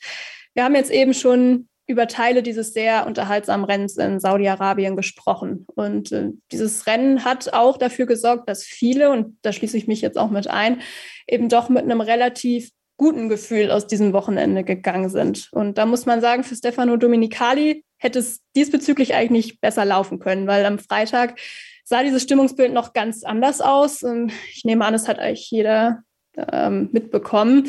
Äh, es hat äh, eine Explosion gegeben nach einem Raketenanschlag auf, äh, auf ein, nach einem Raketenangriff auf ein Öldepot von Aramco. Ähm, die Houthi-Rebellen aus dem Jemen haben diesen Anschlag auf ihre Kappe genommen. Es gibt ja schon seit einigen Jahren einen militärischen Konflikt zwischen Saudi-Arabien und dem Jemen. Das können wir natürlich jetzt nicht alles äh, aufschlüsseln, aber wir sollten sie eben auch nicht einfach übergehen, nur weil jetzt dieses Rennen so gut war und im Nachhinein ja Gott sei Dank auch nochmal alles gut gegangen ist, in Anführungszeichen. Also es halt zumindest keine weiteren Angriffe mehr gab. Kevin, man muss ja sagen, eigentlich ist das Kind da ja schon in den Brunnen gefallen, als die Formel 1 den Vertrag jetzt mit den Veranstaltern in Saudi-Arabien unterzeichnet hat. Es ging jetzt also nur noch um Schadensbegrenzung. Ähm, hat die Formel 1 da deiner Meinung nach eine Chance verpasst, wieder ein Zeichen zu setzen mit einer Absage dieses Grand Prix? Ja, ähm, also auf jeden Fall. Es ist ähm, so, dass die Formel 1 aber noch eine weitere Chance hat. Und das wäre eine wirklich ehrliche Bestandsaufnahme zu machen. Und da bringe ich gerne nochmal den Wertekodex ein, den Christian ins Spiel gebracht hat, ähm, perspektivisch solchen Situationen aus dem Weg zu gehen. Das Problem ist, wenn dir 89 Millionen Dollar im Jahr geboten werden, irgendwo hinzukommen und zu fahren, dann musst du leider als wirtschaftlich denkendes Unternehmen sehr, sehr, sehr genau nachdenken, was dir wichtiger ist. Die Ethik oder die Kohle. Und ähm, dieses Sonntagsinterview von Stefano Domenicali hat mich ähm, geschockt zurückgelassen. Ähm, es war eigentlich tatsächlich das Glück des guten Rennens, dass man, dass man nicht ständig daran gedacht hat. Also bei mir war es zumindest so. Ähm, ich habe mir dieses Interview aufgenommen. Ich habe es mir noch zwei, dreimal angeguckt danach und ich werde immer noch nicht schlau daraus, was er mir da alles sagen wollte. Nun bin ich ein sehr, sehr lauter ähm, Gegner des Saudi-Arabien-Renns. Ich habe auch genug Feedback gelesen, dass man doch Politik und Sport vertrennen sollte, dass man damit aufhören sollte, da ähm, drüber zu sprechen, dass das nicht unsere Aufgabe wäre und so weiter und so fort. Ähm, eine Absage des Rennens war de facto meiner Meinung nach unmöglich, nach dem, was man halt weiß, äh, was die saudi-arabische Regierung mit Organisationen macht, die ähm, und ich glaube daran, dass Druck ausgeübt worden ist, auch wenn, wenn andere Quellen das ähm, widersprüchlich irgendwie wiedergegeben haben oder dann dementiert haben. Ich nehme nochmal den Fall der WWE, äh, Wrestling-Organisation, die 2019 in Saudi-Arabien war, hervor. Da gab es einen Disput mit, der, mit dem saudi-arabischen Sportministerium. Es ging um eine ausstehende Zahlung des Königreiches Saudi-Arabien an die WWE. Die WWE hat sich entschlossen, die Fernsehübertragung abzubrechen in den USA, das heißt, die Übertragung vorzeitig zu beenden. Davon hat die saudi-arabische Sport, das Sportministerium Wind bekommen. Und als dann ähm, die Wrestler alle am Flughafen waren, äh, saßen sie in einem gecharterten Jet und saßen da stundenlang rum. Man sagte, ähm, es wären Fehler an der Maschine gewesen. Was aber wahrscheinlicher der Fall ist, ist, dass sie festgesetzt worden sind vom Sportministerium. Und ähm, das heißt, eine Ausreise wäre auch den Formel-1-Teams nicht einfach gefallen. Also auch wenn ähm, sie über die Brücke, wie Christian so schön geschrieben hat, über die Brücke nach Bahrain gefahren werden und dann weggeflogen werden. Ähm, ich glaube halt, dass denen Sachen gesagt worden sind, jetzt nicht von der Regierung, aber ich denke sicherlich Leute, die ähm, was dazu sagen konnten von außerhalb, dass es klüger wäre für sie, um weniger Stress zu haben, dieses Rennen zu fahren. Und das hat man gemacht. Ähm, die Offiziellen haben meiner Meinung nach in der Außenwirkung komplett versagt. Es gibt aber noch die Chance, das wieder gut zu machen, indem man es auf den Prüfstand stellt. Wird es passieren? Vermutlich nicht. So, und dann werden wir jedes Jahr dieselbe Diskussion haben. Ihr werdet jedes Jahr hier bei Starting Return, wie verwerflich der Saudi-Arabien Grand Prix ist, dann werdet ihr uns jedes Jahr vorwerfen können, dass wir ihn trotzdem gucken. Aber wenn man den Finger nicht in die Wunde legt, ähm, wäre das genauso falsch, meiner Meinung nach. So. Christian, warum fällt die Absage jetzt von einem großen Preis von Saudi-Arabien so viel schwerer als zum Beispiel die eines Russland Grand Prix? Ist es das, was Kevin jetzt schon angesprochen hat, dieser Druck seitens Saudi-Arabien und das Geld? Ja. Okay. ja. 90 Millionen Gründe. In Russland waren es einige weniger. Auch sehr viele Gründe aber einige weniger. Und ich glaube auch, ähm, das muss man auch dazu sagen, warum auch immer. Ja, ich möchte jetzt nicht hier äh, einen Politik-Podcast draus machen, aber warum auch immer ist in der in der Öffentlichkeit halt Russland, Ukraine, das ist mitten in Europa, ähm, das wird als Krieg wahrgenommen. Ja, de facto ist ja das, was sich im Nahen Osten abspielt, auch Krieg zwischen Saudi-Arabien und dem Jemen. Aber es wird halt bei uns nicht so wahrgenommen. Und ich glaube, diese Wahrnehmung spielt in der Bewertung dann auch irgendwo eine Rolle. Ja, es ist auch opportun. Also es ist auch opportun, äh, die Situation mit Russland dann jetzt zu nehmen.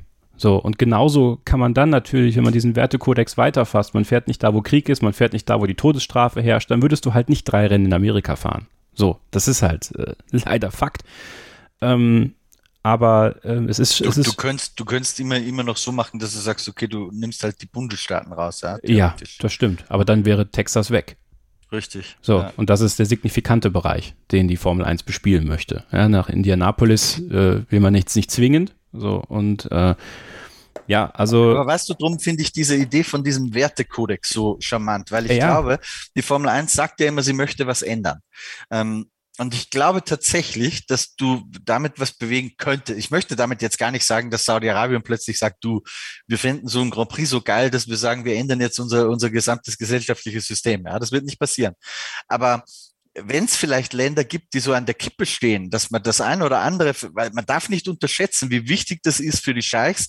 Äh, ich war ja auch schon ein paar Mal da bei diesen Grand Prix, jetzt nicht in Saudi-Arabien, aber bei anderen im Nahen Osten, ähm, wie wichtig das für die ist, dass sie da ihr Spielzeug haben, dass sie schön vom, vom Westen ähm, wahrgenommen werden, als ihr spielt damit. Denen ist die Anerkennung aus dem Westen auch unglaublich wichtig. Das ist etwas, was, glaube ich, ähm, gar nicht so äh, wahrgenommen wird bei uns manchmal.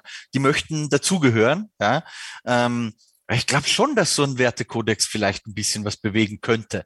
Und vor allem tut er halt eines, ähm, die Formel 1 kann jetzt nicht und dafür habe ich sogar ein bisschen Verständnis. Ja? Ähm, wenn da jetzt, da gibt's Gespräche, nehmen wir mal an, bevor noch der Vertrag unterschrieben wurde mit Saudi-Arabien. So, dann kommt irgendwie ein Vertreter des Königshauses, ähm, ruft da an bei Liberty in London, sagt, ich möchte mal den Herrn Dominicali sprechen, bitte, und sagt dann, ja, Stefano, wir haben hier 90 Millionen Dollar pro Jahr ähm, und wir wollen bei euch Formel 1 fahren. Dann kannst du nicht als Stefano Dominicali sagen, boah, ja, das wäre total geil, auch die Kohle könnte man total gut gebrauchen. Aber weißt du so, mein Freund, mit Todesstrafe und so geht gar nicht. Äh, könnt ihr mal wieder nach Hause gehen und zusammenpacken. Das ist auch auf der Gesprächsebene brutal schwierig. Was sehr viel einfacher wäre, auch auf der diplomatischen Ebene ist, wenn Stefano Dominicali in so einem Gespräch dann sagen kann, super, wir sind total begeistert, wir wollen euch haben, äh, wir schicken euch gleich eine E-Mail und da stehen alle Voraussetzungen drin, die für uns unumstößlich sind.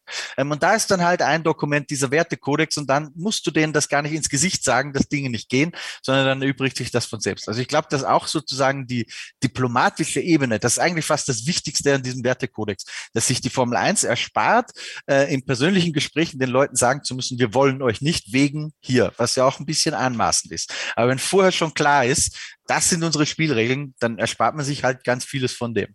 Aber für wie realistisch hältst du denn so eine zeitnahe Etablierung so eines Kodexes?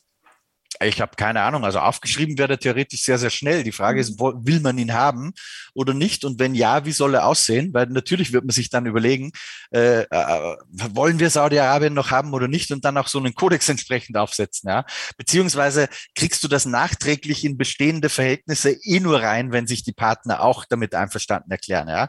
Mit Saudi-Arabien gibt es jetzt einen zehnjährigen Vertrag. Du kannst nicht einfach plötzlich die Vertragsbedingungen ändern. Das geht ja gar nicht. Außer die Partner erklären sich damit einverstanden. Aber ich glaube, dass es wichtig wäre, dass die Formel 1 das mal überlegt und nachdenkt und äh, ich weiß nicht, ob vielleicht vorher schon drüber nachgedacht wurde, äh, wenn ich dazu meinen Beitrag leisten kann, ähm, dass darüber nachgedacht wird, würde mich das brutal freuen und ich werde mich da auch ein bisschen dafür einsetzen äh, und das auch ein paar Leuten äh, unter die Nase reiben, ob sie das nicht für eine gute Idee halten. Das Problem ist, das Problem ist, mit Saudi-Arabien hat man den ultimativen Deal mit dem Teufel gemacht weil du kommst jetzt auf so vielen Ebenen da nur noch ganz schwer raus. Denn stellt euch jetzt mal vor, die canceln den großen Preis von Saudi-Arabien oder verkürzen den Vertrag oder was auch immer. Saudi Aramco ist als Großsponsor bei der Formel 1 eingestiegen. Ich würde mal fast behaupten, ich weiß nicht, da wird es sicherlich keine Zahlen geben, Christian, obwohl, wenn es ein börsennotiertes Unternehmen ist, vielleicht ja schon im, im Jahresendbericht, wie viel Saudi Aramco für das Sponsoring der Formel 1 bezahlt. Und ich wette, das wird mehr sein, als die ganzen anderen Premium-Sponsoren bezahlen werden. So, und jetzt stellt man sich mal vor, der, der Grand Prix fällt weg, 90 Millionen im Jahr fallen weg. Dann äh, lukratives Aramco-Sponsoring fällt weg. Das sind dann vielleicht nochmal, was weiß ich, 60 Millionen im Jahr. So, das sind dann einfach mal 150, nee, 150 also Millionen Euro im Jahr, die einfach wegfallen. So, und das musst du den Aktionären erklären. Das heißt, die Und das wollen wir das mal nicht vergessen. Das ist die negative Sichtweise drauf. Ja. Die, äh, ja. Es gibt auch eine andere Sichtweise drauf. Das sind auch für, für jedes Team ein paar Millionen, äh, die du den Mitarbeitern zahlen kannst an Gehältern ja. und so weiter. Ja, und, und ähm, ja, also es ist einfach eine Zwickmühle. Ähm, ich finde es nur schwer, wenn Sachen bewusst ignoriert werden. Und das hat für mich Stefano Domenicali am Sonntag ganz extrem gemacht. Und äh, ja, Deswegen. Er war natürlich auch in einer unglaublich schwierigen Position, ja, aber da haben sie sich erstmal selbst reingeritten, wie du richtig sagst. Ist so, ist so. Was, was, was, also es gibt zwei Dinge. Das eine, was ich mir wünschen würde, das passiert, das ist der Wertekodex. Ja? Ähm, auch wenn es jetzt nicht vielleicht auf aktuelle Vertragsverhältnisse Einfluss hat, aber zumindest für eine mittel- bis langfristige Zukunft glaube ich, dass das echt eine gute Sache wäre. Ähm, was ich glaube, dass passieren wird, ist was anderes. Aus genau den Gründen, die du für meine Begriffe goldrichtig analysiert hast, ähm, dass man natürlich nicht den Grand Prix absagen wird und natürlich nicht die, äh, das Sponsorship von Aramco gefährden wird, sondern und das wäre ja letztendlich irgendwie zumindest ein bisschen positiver Ausgang davon, ja, wenn man versucht, das positiv zu betrachten, dass man sagt, Leute, liebes Königshaus in Saudi-Arabien, ihr habt ja mitbekommen. Ich meine, hier habt ihr die Headlines bei Reuters und in der Bildzeitung. Überall hatten wir scheiß Presse für diesen Event. Ähm, das färbt auch auf euch nicht gut ab. Wir brauchen jetzt für, für den Grand Prix äh, 2023 ein positives Signal. Ähm, und dann wird man sich irgendwas einfallen lassen, weiß ich nicht, vielleicht werden nur noch 60 Leute am Tag hingerichtet oder man verzichtet auf Köpfungen mit dem Schwert ähm, oder, oder weiß ich, ja, irgend so irgendwas. Mhm. Das war übrigens mein schwarzer äh, Humor. Ja, ja aber es ist, ja. Aber mhm. Überspitzung, nennen wir es mal so. Ja, ja. Ähm, so, und, und dann muss man aber auch fairerweise dazu sagen, ähm, wenn das so läuft, kann man zwar natürlich meckern, wie scheinheilig das alles ist, aber dann stimmt auch ein bisschen die Geschichte, die die Formel 1 erzählt. Dadurch, dass wir in dieses Land gehen, wird ein bisschen was besser. Auch wenn es nur Baby-Steps sind. Aber gut, das ist jetzt vorweggenommen. Schauen wir mal, wie es wirklich ist. Ja. Ja, es soll jetzt auch noch ein Meeting ja geben vor Australien mit der Formel 1, mit den Teams, mit den Fahrern. Die Fahrer haben sich ja auch sichtlich unwohl gefühlt. Man hat es ja auch gemerkt an diesem ewig langen Meeting, was sie da auf Freitagnacht hatten. Ähm, Kevin, ich glaube übrigens nicht, Entschuldigung, das ist mir noch wichtig äh, zu ergänzen zu vorhin, was Kevin gesagt hat.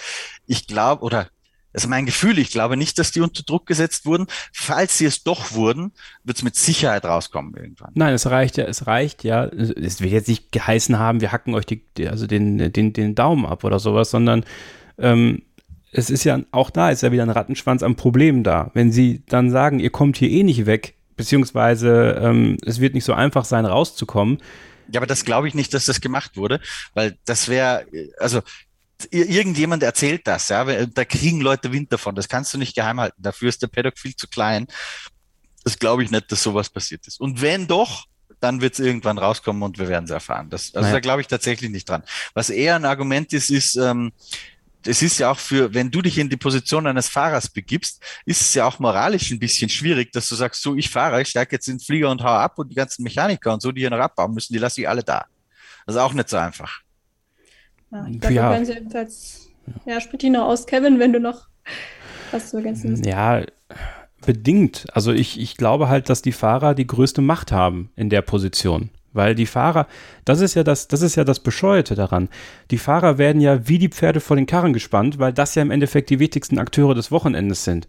Weißt du, dann, äh, wenn jetzt ein Toto Wolf, Christian Horner, ja, okay, aber keiner interessiert sich für den äh, Mechaniker Matt Wilson von äh, Haas, keiner interessiert sich für den, für die Mechanikerin äh, Justine äh, Schieß mich tot bei Alpha Tauri, interessiert sich keiner für. Die Leute interessieren sich für Hamilton, Verstappen, Leclerc, Gasly und Co. Wenn die sagen, wir fahren hier nicht und setzen ein Zeichen und wenn es nur bedeutet, dass sie wegen meiner weiß ich nicht, dann wird die erste Runde halt im Schneckentempo gefahren, um einfach zu zeigen, wir lassen nicht mit uns alles machen. Wenn wir uns nicht wohlfühlen, dann, dann wird denen gesagt, ja, das Raketenabwehrsystem, das funktioniert herausragend.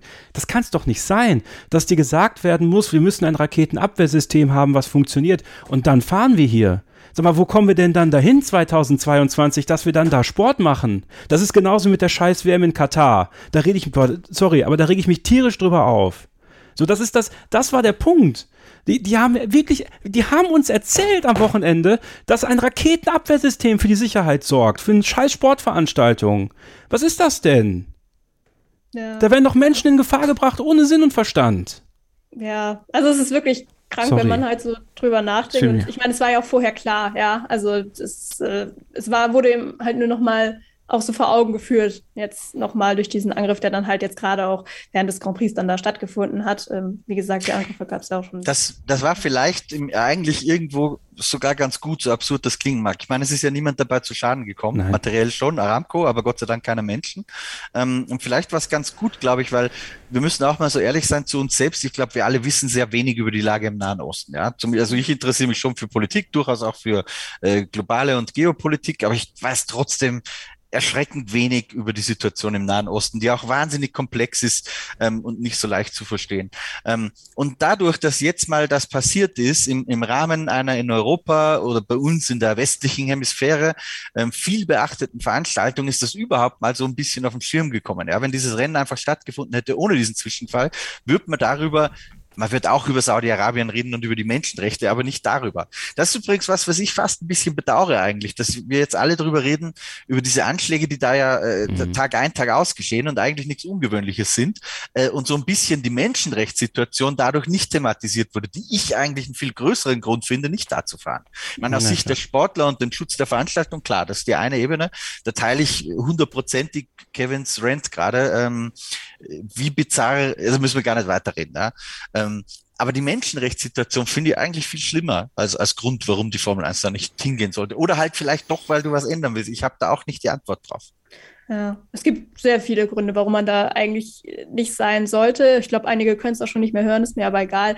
Ich äh, lege euch trotzdem nochmal die kritische Auseinandersetzung auch ans Herz, die Kevin da im vergangenen Jahr vor dem ersten Grand Prix in Jeddah veröffentlicht hat. Da ging es ja auch viel um die Menschenrechte und äh, ja, wie man gemerkt hat, es ist halt immer noch aktueller denn je, auch wenn es jetzt eben gerade ein äh, bisschen überblendet wurde, eben durch diese Anschläge. Ähm, ja, trotzdem, ich glaube, wir können uns äh, nicht drauf freuen, aber äh, steht, glaube ich, fest, dass wir auch im nächsten Jahr wieder einen großen Preis von Saudi-Arabien sehen werden. Dadurch bleibt das Thema auch aktuell für Aston Martin, weil Aramco ist ja bekanntlich nicht nur Sponsor der Formel 1, sondern seit dieser Saison auch Hauptsponsor von ja, Aston Martin. Übrigens, übrigens auch wohl länger, länger noch in Jeddah als geplant. Eigentlich waren es nur drei Jahre ja. in Jeddah, jetzt werden es wohl fünf, weil entweder Kiddy ja nicht fertig wird oder die Jeddah eigentlich ganz cool finden ja, äh, kann man verhalten, was man will. Endet am Land jetzt auch nichts, aber ja. ähm, wie auch immer.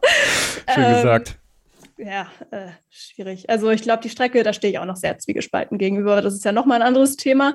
Ähm, genau, für Aston Martin war es auch deshalb ein schwieriges Wochenende, nicht nur, aber ähm, ich glaube, Sebastian Vettel, der war doppelt nicht traurig, dass er das Rennen jetzt von zu Hause verfolgen musste.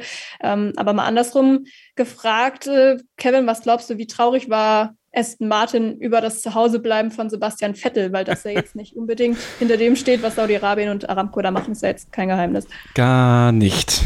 Gar nicht. Ich glaube, die waren sehr glücklich darüber, dass Sebastian Vettel nicht da war. Ähm, wie Christian das auch, finde ich, sehr spitzfindig aufgedeckt hat und versucht hat. Übrigens habe ich gehört, äh, Mike Krack wird Mike Krag ausgesprochen. Da hat uns ein luxemburgischer äh, Hörer, Schrägstrich Zuschauer des Livestreams darauf hingewiesen, dass er Mike Krag ausgesprochen wird.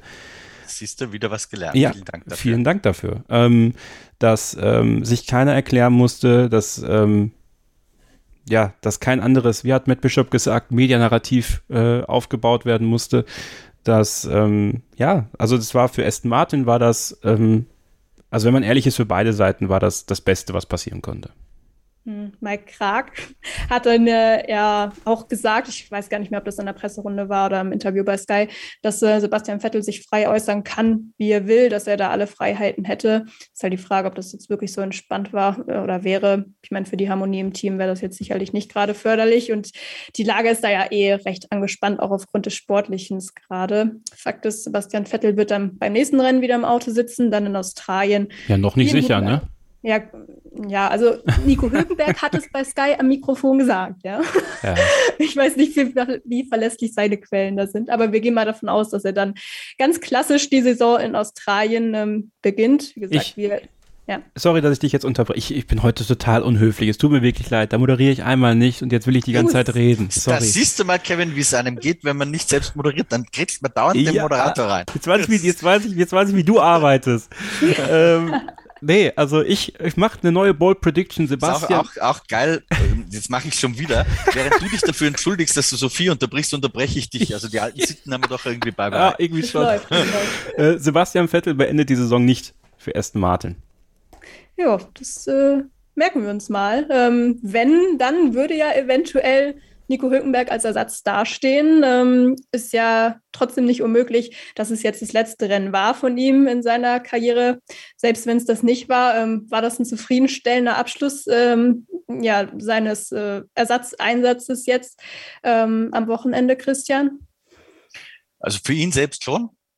Er war ja ganz zufrieden damit, wie es gelaufen ist, vor allem auch damit, dass der, der Hals und der Nacken gehalten haben. Da hat er vor dem Rennen ja ziemlich Respekt davor gehabt. Ähm, er hat auch gesagt, das fand ich ganz, ganz nett in der Schalte bei Servus TV, seinem Sender, wo er ja normalerweise kommentiert, dass er sich jetzt schon wieder drauf freut. Gemütliches Pult zu Hause, ja, keine Bomben in ein paar Kilometer Entfernung, ähm, Schnitzel in Salzburg, von wo aus die ja kommentieren. Also er wirkt sehr, sehr ausgeglichen, äh, finde ich. Ähm, total im Reinen damit, dass er halt nur noch Hülkenbeck ist und nicht mehr ein Stammfahrer in der Formel 1. Ähm, aber ich gehe so ein bisschen mit Kevin mit. Ich wäre mir noch nicht sicher, ähm, was mit Sebastian Vettel ist. Ähm, mein Gefühl ist, also sagen wir es mal so, ich würde jetzt nicht mein Haus drauf setzen, dass der in Australien fährt. Und ich würde nicht mein Haus drauf setzen, dass der überhaupt noch mal Formel 1 fährt. Das ist die wahrscheinlichere Variante. Ich habe da irgendwie so ein Gefühl im Bauch. Wenn ich mich einfach nur versuche, in den reinzusetzen, ja, in diesen jungen Mann, oder verhältnismäßig jungen Mann, im Vergleich zu mir zumindest, ähm, der da eine junge Familie hat, äh, eine Frau, die er ewig lang kennt, der ein schönes Haus hat zu Hause in der Schweiz, der irgendwie die letzten Jahre gemerkt hat, boah, das, was ich da mache, das ist eigentlich irgendwie nebensächlich. Ja, es gibt viel wichtigere Themen auf der Welt. Ähm, ich könnte jetzt meine Kinder beim Aufwachsen sehen. Ähm, ich könnte was wirklich Wichtiges tun oder ich kann Rennen fahren für ein Team von Lawrence Stroll, äh, wo ihm Dr. Marco, schätze ich mal, erzählt, dass das nicht gerade der tollste Mensch ist, den man sich vorstellen kann, ähm, mit einem Hauptsponsor wie Aramco, das quasi alles verkörpert, ja. Äh, was Sebastian Vettel ablehnt. Ähm, und das alles für eine Karre, mit der er absolut nichts, aber wirklich nichts gewinnen kann. Also wenn ich er, uns Geld braucht er auch nicht mehr, ja. Ähm, wenn ich er wäre, ich würde mir ernsthaft überlegen, ob ich da einfach zu Hause bleibe, auch die ganze Saison schon. Ähm, lass Nico Hülkenberg machen, der freut sich darüber. Ähm, und wenn es zufällig mal wo passt, ja, dass irgendjemand was sucht oder vielleicht ergibt sich noch mal wo eine Chance, ähm, dann, dann kann ich ja drüber nachdenken, nochmal einzusteigen. Aber das ist ganz wichtig, dass das jetzt nicht falsch verstanden wird. Ja, das basiert auf überhaupt gar keinen Informationen, die ich irgendwo habe. Das ist rein mein Versuch, mich in die Psyche von Sebastian Vettel reinzuversetzen. Da kann ich komplett daneben liegen. Aber wenn ich an seiner Stelle wäre, ich glaube, ich würde zu sehen. Und um das zu ergänzen, Sebastian Vettel hat eine so sensible Motivation. Also Sebastian Vettel braucht ein ganz großes Wohlfühlklima. Der muss aber auch Sicherheit haben, dass er mit, de äh, der ist ja erfolgshungrig. Der will vorne fahren. Der will nicht irgendwo hinten rumdümpeln und mit Lance Stroll und die goldene Ananas gegen Alex Albin und Nicolas Latifi fahren müssen, sondern der will eine Perspektive haben und der will auch was verändern. Und wie Christian da schon richtig gesagt hat, seitdem Aramco jetzt auch noch auf seinem Rennoverall steht, auf seinem fucking Helm steht, ja, der muss jetzt quasi als Litfaßsäule für das Unternehmen fahren, was eigentlich für alles das, wie Christian das schon auch richtig sagt, ich wiederhole das einfach nochmal, was ein wichtiger Punkt ist, für alles das steht, was er nicht verkörpern will und nicht verkörpern kann. Und er kann sich auch nicht zurückhalten, wenn die Fragen kommen. Er will es auch gar nicht. Und deswegen finde ich die Idee von Christian so toll, die ja heute, ihr müsst euch dieses Video von, von, von Dr. Marco auf dem Formel 1 YouTube-Kanal anschauen, Formel 1 der YouTube-Kanal und dann das Video am, am Freitag, ähm, das komplette Interview. Ähm, der soll nächstes Jahr, der soll die Saison, soll er beenden. Hör auf, lass es nicht aufhören, komplett aufhören. Irgendwas machen, was bewegen, bei der Familie sein, ein Jahr Pause machen. Das würde ihm eh gut tun und dann nächstes Jahr zu Alpha Tauri gehen und seine Karriere da beenden, wo er sie begonnen hat. Das wäre für mich eine Geschichte, die wäre wirklich, wirklich herausragend. Und ich wette, ich wette, dass Red Bull als Marke sich sogar hinter die Idee von Sebastian Vettel stellen würde. Weil es für Red Bull einfach wieder ein Marketing Instrument wäre, was sie nutzen könnten. Und Wings for Life zum Beispiel, diese ganzen Geschichten, die sie machen, ähm, das stimmt, das philanthropisch, das wäre, ja, das wäre die Bombe schlechthin und Red Bull wird sich als Marke auf der Welt nochmal ganz neu positionieren können. Deswegen finde ich diese Idee und Christian, ich weiß nicht, wie es dir geht, aber der Blick von Dr. Marco bei der Frage, die du ihm gestellt hast, so abwegig ist diese Idee gar nicht, dass man versucht, das sogar hinzubekommen, wenn sich da die Option ergibt und man setzt Pierre Gasly wegen meiner da rein, weil der weiß ja auch, dass das für die Marke Red Bull unter Umständen ein richtiger Coup werden könnte. Ja, also ganz ehrlich gesagt, ich, ich glaube tatsächlich eher nicht, dass das passieren wird. Ich glaube nicht, dass Red Bull Vettel fragen würde. Ich glaube auch nicht, dass Sebastian bei Red Bull nochmal fragen würde. Aber die, trotzdem muss man sich mit diesem Gedankenspiel irgendwie mal auseinandersetzen. Ähm, schauen wir mal, schauen wir mal. Auf jeden Fall eins, eins äh, würde mich wundern. Ich glaube, wenn der Aston Martin jetzt super konkurrenzfähig wäre, so dass du da vielleicht um Siege, Podestplätze mitfahren kannst oder zumindest substanziell besser als der 2021 wäre. Ich glaube, dann wird Sebastian Vettel äh, mit seiner Moral irgendwie sich ausmachen, boah, ja, das ist, ich bin total im Dilemma, ähm, aber ich fahre so gern diese scheiß Autorennen, äh, das, das gebe ich mir jetzt nochmal. Aber er kann ja nichts gewinnen. Er kann nichts gewinnen. Das ist das fucking zweitschlechteste oder schlechteste Auto im ganzen Feld. Wozu soll er da nochmal einsteigen? Das frage ich mich wirklich, weil das, das nächste ist ja, um den Gedanken vielleicht noch ganz zu Ende zu bringen, wenn dieses, diese Scheißkarre endlich funktionieren wird, was in frühestens ein, zwei Jahren ist. Ich glaube, dass das noch viel länger dauern wird, davon mal ganz abgesehen. Aber dann sitzt er da eh nicht mehr drin, ja. Also der leistet ja Aufbauarbeit für andere. Und die Loyalität von Lawrence Stroll, die es auch enden wollen, da haben wir gesehen, dass der ja letztes Jahr schon, äh, ich glaube, dass die Gerüchte wahr sind, mit Fernando Alonso verhandelt hat. Und wen, wer, wer dafür rausgeschmissen worden wäre, das können wir uns auch denken, ja. Ähm, Strolls Sohn wird es wohl nicht sein. So, da hätte man Sebastian Vettel da rausgehaut. Und ich glaube, dass Sebastian Vettel langsam dämmert, ähm, dass Lawrence, ich weiß nicht, ob er Lawrence Stroll jemals für einen linksliberalen Gutmenschen gehalten hat, aber ich glaube, dass er langsam merkt, ähm, dass das, das war vielleicht, ähm, vielleicht hätte ich lieber auf Helmut Marko hören sollen, der mir damals geraten hat, das nicht zu tun. Ich muss ja aber auch ganz ehrlich sagen, so aus Zuschauersicht auch, ist mir jetzt auch nicht wirklich aufgefallen in den ersten beiden Wochen, dass Sebastian Vettel nicht dabei war. Also es kann jetzt natürlich auch dran liegen, dass er halt eh nur hinten rumgeguckt wäre oder Aston Martin nur hinten rumgeguckt wird, aber äh, oder ja, ist, aber ja, keine Ahnung. Also, ist auch schon wieder ähm, krass, ne? Ja, das ist, das ist nicht aufgefallen. So nee. Ich meine, mir, also mir ist in Saudi, also so, nichts, also ne, damit das die Leute mal richtig verstehen. Ich habe nichts gegen Nico Hülkenberg als Ersatzfahrer bei Aston Martin. Ne, das ist sein Job. Ich habe nur was gegen dieses Matt Bishop, Grüße an dich, ein Medienarrativ in Deutschland, dass man ihn in jedes Cockpit setzt, was irgendwie nicht bei drei besetzt ist. Ja, also, also auch surreale Sachen. Ähm, mir ist auch in Saudi-Arabien am Ende nicht mehr aufgefallen, dass Nico Hülkenberg gefahren ist, weil Aston Martin einfach völlig irrelevant war. Das ist eben so ein Aston Martin-Problem wahrscheinlich. Also ich meinte das auch gar nicht gegen Sebastian Vettel. Nee, ich auch nichts nee. gegen Sebastian Vettel, aber es ist halt, sie sind einfach so unscheinbar. Also das ist, also sind eigentlich nur aufgefallen durch den Zusammenstoß mit Alex Albon nachher am Ende noch ja. vielleicht. He died for me. Ja, genau. He died for me. Genau das. Brad. Also, ja, und wie Christian auch schon gesagt hat, ja, so schnell wird sich das auch nicht ändern. Es wird nicht so schnell funktionieren, wie Lawrence Stroll das gerne hätte. Und äh, ja, sind auch wieder keine Punkte gewonnen am Wochenende, trotz der vielen Ausfälle. Aber die gute Nachricht ist, es sind immerhin beide Autos ins Ziel gekommen. Das war jetzt an diesem Wochenende auch nicht selbstverständlich. Ähm, da wollen wir gleich aber noch mal kurz näher drauf eingehen. Wenn wir noch mal einen schnellen Wisch durch den Rest der Teams ähm, oder einigen Teams machen, die ja noch dabei waren. Aber vorher gehen wir noch mal eine kurze Verschnaufspause und hören uns dann gleich wieder hier bei Starting Grid, dem Formel 1 Podcast auf meinsportpodcast.de. Schatz, ich bin neu verliebt. Was? Drüben. Das ist er. Aber das ist ein Auto. Ja, eben. Mit ihm habe ich alles richtig gemacht. Wunschauto einfach kaufen, verkaufen oder leasen. Bei Autoscout24. Alles richtig gemacht. Herzlich willkommen zurück bei Starting Grid, dem Formel 1 Podcast auf meinsportpodcast.de. Wir sind noch mittendrin in der Rennanalyse zum großen Preis von Saudi-Arabien und sind da stehen geblieben dabei, dass ich angedeutet habe, ja, dass ähm, doch einige Autos nicht ins Ziel gekommen sind am vergangenen Wochenende. Es waren aber nicht nur Crashes schuld, Christian, wie man vielleicht denken könnte, auch bei der Strecke, sondern auch die Zuverlässigkeit scheinbar. Es war ja so, dass Daniel Ricciardo, Fernando Alonso und Valtteri Bottas quasi zeitgleich zwölf Runden vor Schluss ähm, alle ihr Auto abstellen mussten. War das purer Zufall oder was war da los bei den dreien? Boah, Sophie, ich habe mich so viel mit Bomben und allen möglichen anderen Dingen beschäftigt, dass ich gar nicht mehr so den Nerv hatte, mich mit Ausfallgründen zu beschäftigen. Ähm, was war es bei Alonso? Haben wir, haben wir glaube ich, nee, ich muss nachschauen. Ich müsste nachschauen. Haben Weil, Sie Kevin, mit- weißt du's? Haben Sie mittlerweile was gesagt? Also, weil Sie haben sich ja am Wochenende selber noch sehr bedeckt gehalten bei Ja, es gab noch es war. keine weitere Mitteilung. Also das weiß ich Dann, schon. dann nicht. Also dann ist es Okay. ja, dann, dann ist es unbekannt. Dann wird es wahrscheinlich irgendwas am Motor sein. Oder Ja. irgendeine, Stand irgendwas das locker. nicht schon fest mit Motor? Weiß ich gerade nicht. Ja, wahrscheinlich wieder No Power, No Power, ne? Das schneiden wir alles raus, ja.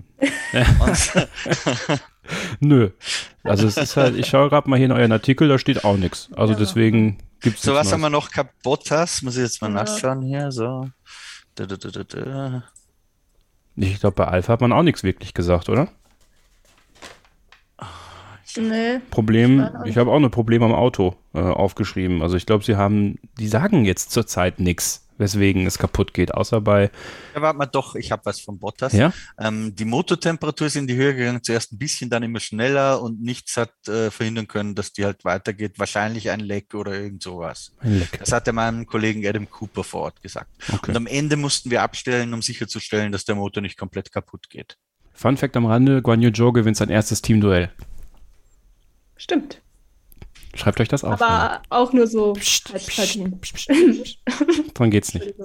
Armer Bottas. Ne, wirklich jetzt. Also Bottas tat mir extrem leid. Also das ist, äh, das ist schon bitter. Da fährt er so ein geiles Rennen äh, im Alfa Romeo. Also er macht es wirklich sehr, sehr gut. Habe ich auch nicht mit gerechnet. Und dann äh, muss er das Auto abstellen. Also das tat mir halt wirklich leid für ihn.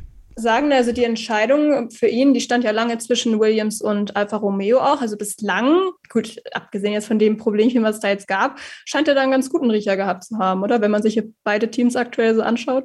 Ja, total. Also ähm, ich weiß nicht, ob das jetzt ein bewusster Riecher war, ob man das absehen konnte, ob äh, Frederik Vasseur ihm gesagt hat, nächstes Jahr ist der Ferrari-Motor der beste Motor im Feld. Ähm, wir dürfen wieder komplett aufdrehen, das hilft auch uns.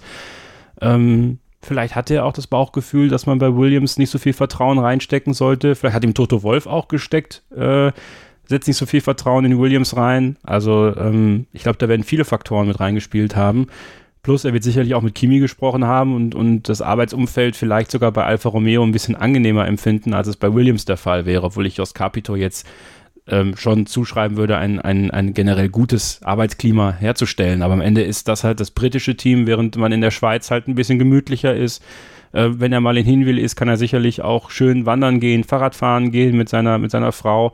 Also ähm, da spricht schon vieles an, an, an soften Faktoren, ähm, Standortfaktoren äh, für, für Alfa Romeo. Und äh, dass das jetzt auch noch mit der Leistung funktioniert und dass er fahrisch äh, schon zu den besseren ähm, oberen Mittelfeldfahrern, Schrägstrich anklopfenden, zu äh, wirklich guten Fahrern, nicht zu Top-Fahrern meiner Meinung nach, aber zu guten Fahrern zählt, das, das weiß man. Ja, und so kommt das dann halt zusammen. Ich entschuldige mich auch offiziell dafür, dass ich Alfa Romeo in der Saisonvorschau mehr oder weniger gar nichts zugetraut habe. Ja. Bislang äh, haben sie mich Lügen gestraft, ist auch okay. Ähm, muss auch nicht immer recht haben, ne? Ja, ist so. Und, ja. Christian, hast du noch was gefunden? Sonst äh, übergeben wir das jetzt einfach mal und schauen, ob sich im Laufe der Wen, Tage wen, wen hätten wir denn noch? Im Ja. Ricciardo, oder? Ricciardo, ja. genau. Aber so, ich glaub- erz erzählt noch mal was anderes, oder das können wir dann ja rausschneiden.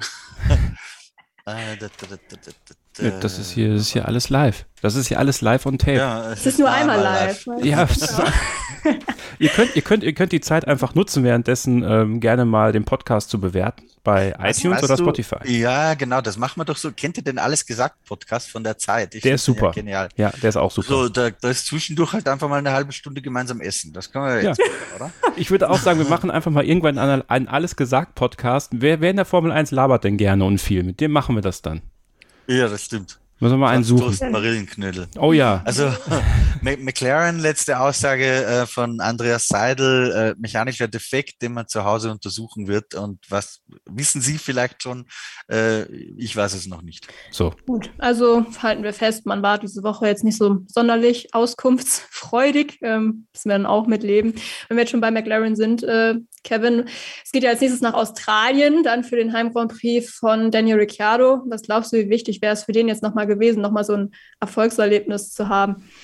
Ja, ich glaube, der würde das Erfolgserlebnis auch in Australien nehmen. Nun ist ihm aber Australien auch nicht immer äh, unbedingt äh, ja, wohlgesonnen gewesen, was so das Rennglück anging. Ich glaube, einmal ist er aufs Podium gefahren, in seinem ersten Red Bull-Jahr oder so. Ähm, bin mir aber selber gerade nicht sicher. Ähm, ja, für, für, für McLaren ist es eine absolut bescheidene Situation. Ähm, du merkst es denen auch allen an, dass sie damit nicht so gerechnet haben, dass sie so weit im Hintertreffen sind. Und für Daniel Ricciardo, der dann die Testfahrten in Bahrain verpasst hat wegen seiner Corona-Infektion, ähm, ist es noch mal bitterer, weil ihm fehlen natürlich dann noch mal mehr Kilometer in dem Auto, äh, was die eh noch am Verstehen sind. Ähm, ich bin mir mittlerweile unsicher, dass es halt reicht mit diesen Bremsbelüftungen und sowas und dann findet man das schon. Also ähm, ich glaube, was wir vorhin oder Christian auch bei Mercedes sagte, dass wenn, wenn die einmal den Schlüssel gefunden haben, dann sind die schon dabei. Ich bin ein bisschen skeptischer, was McLaren angeht, weil ähm, sie nach außen hin, zumindest zu dem, was sie halt im Fernsehen und, und den Printmedien sagen, äh, es wirkt nicht so, als ob sie wirklich den Schlüssel hätten. Weil dann, also Lando Norris sagte ja bei, bei Peter, bei Sky, ähm, wenn wir das Auto, das war jetzt nur strecken, streckenspezifisch, dass es bei mir funktioniert hat mit dem siebten Platz. Wenn wir das, wenn wir diese Woche wieder in Bahrain gefahren wären, das wäre genauso schlecht gewesen wie letzte Woche. So, und für Australien hat er jetzt auch nicht große, große Hoffnungen geschürt. Und ähm, ja, so kommt da eine Situation zustande, die, die absolut unzufriedenstellend ist. Aber da wird sich dann auch die Stärke von dem Lando Norris zeigen, das Team auch motiviert zu halten. Er ist nun mal der Nummer 1-Fahrer bei, bei McLaren. Und ähm, dann auch für Andreas Seidel, also wo wir darüber gesprochen haben, als er kam, hat er den Seidel-Effekt sehr positiv gehabt. Jetzt kommt vielleicht mal der erste Durchhänger, dass auch er als Teamchef gefragt ist, da jetzt äh, die, die, die ganzen richtigen Wege einzu, einzuschlagen mit dem Team. Also da bin ich sehr gespannt drauf. Es ist total unzufriedenstellend für sie. Immerhin hat man ja schon zum zweiten Mal in Folge den schnellsten Pitstop des Rennens absolviert. Vielleicht kleiner Trost, aber man freut sich sicherlich momentan noch über jedes Zehntel, was man dann auf den Rest gut machen kann. Mhm. Zu diesem Rest gehört eben auch Alpine, die wir eben schon kurz angeschnitten haben. Die haben gerade diesen vierten Platz in der WM inne, den ja, McLaren gerne hätte. Gerade würden sie den auf jeden Fall nehmen, würde ich sagen. Ähm, bevor Fernando Alonso ausgefallen ist, haben wir ein sehr interessantes Duell auch gesehen, teamintern, kann man sagen, in Jeddah. Ähm, ich glaube immer noch, Kevin, dass man uns ja eigentlich nur den Gefallen tun wollte, ja, indem man einfach diesen pinken Alpine nochmal bei seinem letzten Einsatz äh, schön in Szene gesetzt hat. Ähm, ja, also ich werde ihn sehr vermissen, aber Ja. alles hat ein Ende. ähm, vielleicht äh, feiert er dann nochmal sein Comeback. Ich bin gespannt. Ähm, Christian, wenn du da jetzt am Kommandostand gesessen hättest, ja, äh, hätte es dieses Duell dann auch gegeben zwischen Fernando Alonso und Esteban Ocon? Nein. Nein, weil die haben sich halt gegenseitig Zeit gekostet und äh, am Anfang hätte ich natürlich auch laufen lassen, aber dann spätestens so beim ersten Mal, wo Ocon Alonso fast gegen die Wand drückt, äh, hätte ich schon gesagt, Leute, passt mal ein bisschen auf hier, dass da nichts passiert. Weil die haben sich ja auch Zeit gekostet. Man hat es dann ja auch gesehen, Bottas Magnussen kam von hinten ran. Es gab dann eine Phase, Kevin, du hast ein besseres Gedächtnis als ich, aber da hat ja ähm, als Konsequenz dieses blöden äh, Duells aus Alpinsicht äh, Bot Ocon auch mal den Platz gegen Bottas verloren, glaube ich. Runde 9, ja. Genau. Ähm, so, das war einfach nicht schlau, was sie da gemacht haben. Und dann kam Magnussen auch noch ran. Also der, der hat ja fast zwei Plätze verloren hinten raus. Er hat sogar zwei also Plätze verloren aus, hinten aus raus. Aus Teamsicht was was Unsinn, aus Fansicht müssen wir natürlich sagen, super Ottmar Safnauer, ähm, dass er es laufen hat lassen, denn es war natürlich toll anzusehen. Ja, das ist die andere Seite davon. Mm, ja, kann jetzt gespannt sein, ob sie dann ihre Herangehensweise in den nächsten Rennen ändern. Ich meine, in Bahrain durften ja auch beide frei fahren. Ähm, Bahrain ganz gut. Bis es knallt. Ja. Bis es knallt. Das ist wie bei Racing Point. War ja auch Point. nicht so weit entfernt an diesem Wochenende. Da muss man ja auch mal. Nee, nee. Und, und Alonso, ich meine, man muss auch wirklich sagen, da merkst du halt, dass Alonso halt ein extrem guter Fahrer ist, ne? Mhm. Also er hätte es ja auch, also wenn er gewollt hätte, hätte er es ja auch provozieren können, dass, dass Ocon ihm hinten reinfährt oder, oder was auch immer. Also da ist Alonso ja auch nicht, äh, sich nicht so schade, das zu machen. Ähm, kann man entweder sagen, entweder ist ihm egal, was passiert, äh, oder ihm ist wirklich daran gelegen, dass es erfolgreich ist. Also das, das wird man in den nächsten Rennen sehen, weil äh, die werden dadurch, dass sie von der Performance halt irgendwo zwischen gut und böse stehen, aber auf einem Niveau sind, äh, werden die sich noch öfter begegnen. Und ich glaube, dass äh, Ocon es den Bogen irgendwann überspannen wird. Und das ist halt leider, das, das ist das, was Ocon meiner Meinung nach von einem richtig guten Fahrer äh, also trennt davon, ein richtig, richtig guter Fahrer zu sein, ist, dass er sich nicht unter Kontrolle hat in gewissen Momenten und eben vielleicht nicht auch dieses kleine Mühe an Extraqualität so einer Situation aus dem Weg zu gehen. Ähm, das hat man mit Perez bemerkt. Und ich befürchte fast, dass es mit Alonso auch passieren wird. Und dann wird die, wird die Stimmung innerhalb des Teams gegen Ocon meiner Meinung nach recht schnell kippen. Ja, also für viele Fans von Fernando Alonso hat, glaube ich, Esteban Ocon den Bogen auch schon überspannt. Könnte ja, für Dennis Lewandowski vielleicht. Ja, Grüße an dich, Dennis, an dieser Stelle. Ähm, nee, also Esteban Ocon hat ja auch ein Bild bei Instagram gepostet nach dem Rennen. Also 90 Prozent der Kommentare waren, glaube ich, nur ähm, ja, ein bisschen äh, unschön für Esteban Ocon. Also da wurde er schon relativ scharf kritisiert. Das ist auch sagen, bescheuert. Das, das Internet geht mir manchmal so auf den Sack. Ja, also das ist vielleicht dann auch ein bisschen too much gewesen. Also da kann man sich mal oder können sich die Fans vielleicht mal was von Fernando Alonso selbst abschneiden, weil der war ja relativ entspannt nach dem Duell, muss man eigentlich sagen. Ja. Ähm, jetzt war man ja bei Alpine nach dem ersten Rennen relativ happy eigentlich, ähm, dass man beide Autos in die Punkte bekommen hat. Es wäre jetzt auch dieses Wochenende wahrscheinlich wieder so gewesen, wäre dieser Ausfall nicht gewesen. Trotzdem muss man sagen, die Lücke nach ganz vorne ist ja doch noch relativ groß, Christian. Ähm, sollte man da nicht vielleicht auch ein bisschen mehr sich demütiger zeigen, vielleicht mit seiner Zufriedenheit, gerade was die Leistung angeht, weil es ist ja trotzdem nicht das, wo sie letztendlich hinwollen, oder? Da, da kann ich mich nur wiederholen, eigentlich, Sophie, die sollten Weltmeister sein, längst. Ja, mhm. ähm, sind sie aber nicht, da sind sie sehr weit weg davon. Äh, für mich sind sie auch den Beweis noch schuldig. Jetzt war Saudi-Arabien ganz gut, aber dass das überhaupt so deutlich besser ist als 2021, das sehe ich auch noch nicht. Also wenn Saudi-Arabien der Trend wird, dann, dann ja, dann haben sie einen Schritt gemacht.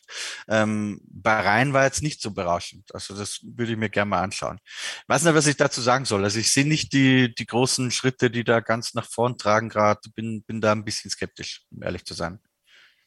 Gut, ja, schauen wir, wie, das, äh, wie sich das entwickelt. Ich glaube, wir können ganz froh sein, dass McLaren momentan von hinten keine Gefahr ist. Ansonsten, ja, es ist äh, sehr schwierig einzuschätzen noch. Aber es ist ja noch sehr früh in der Saison und äh, ein Team, das da sicherlich auch noch mitspielen will, haben wir jetzt noch gar nicht angesprochen. Ähm, dabei war das eigentlich auch eins, was relativ viel Aufmerksamkeit bekommen hat an diesem Wochenende, und zwar ist das natürlich Haas. Ähm, der Grund, warum man so viel Aufmerksamkeit auf sich gezogen hat, war allerdings eher unschön. Es lag nämlich ja, viel auch an dem heftigen Crash von Mick Schumacher im Q2 am Samstag. Ist natürlich sehr schade für ihn. Er war ja vor dem Wochenende auch sehr optimistisch, aber ist natürlich auch das Wichtigste erstmal, dass es ihm gut geht. Ähm, Kevin, trotzdem hat man irgendwie so das Gefühl, so Stadtkurse Mick Schumacher, diese Freundschaft ist noch nicht ganz so dicke. Stimmt, ja, klar. Ähm, nun, muss er lernen.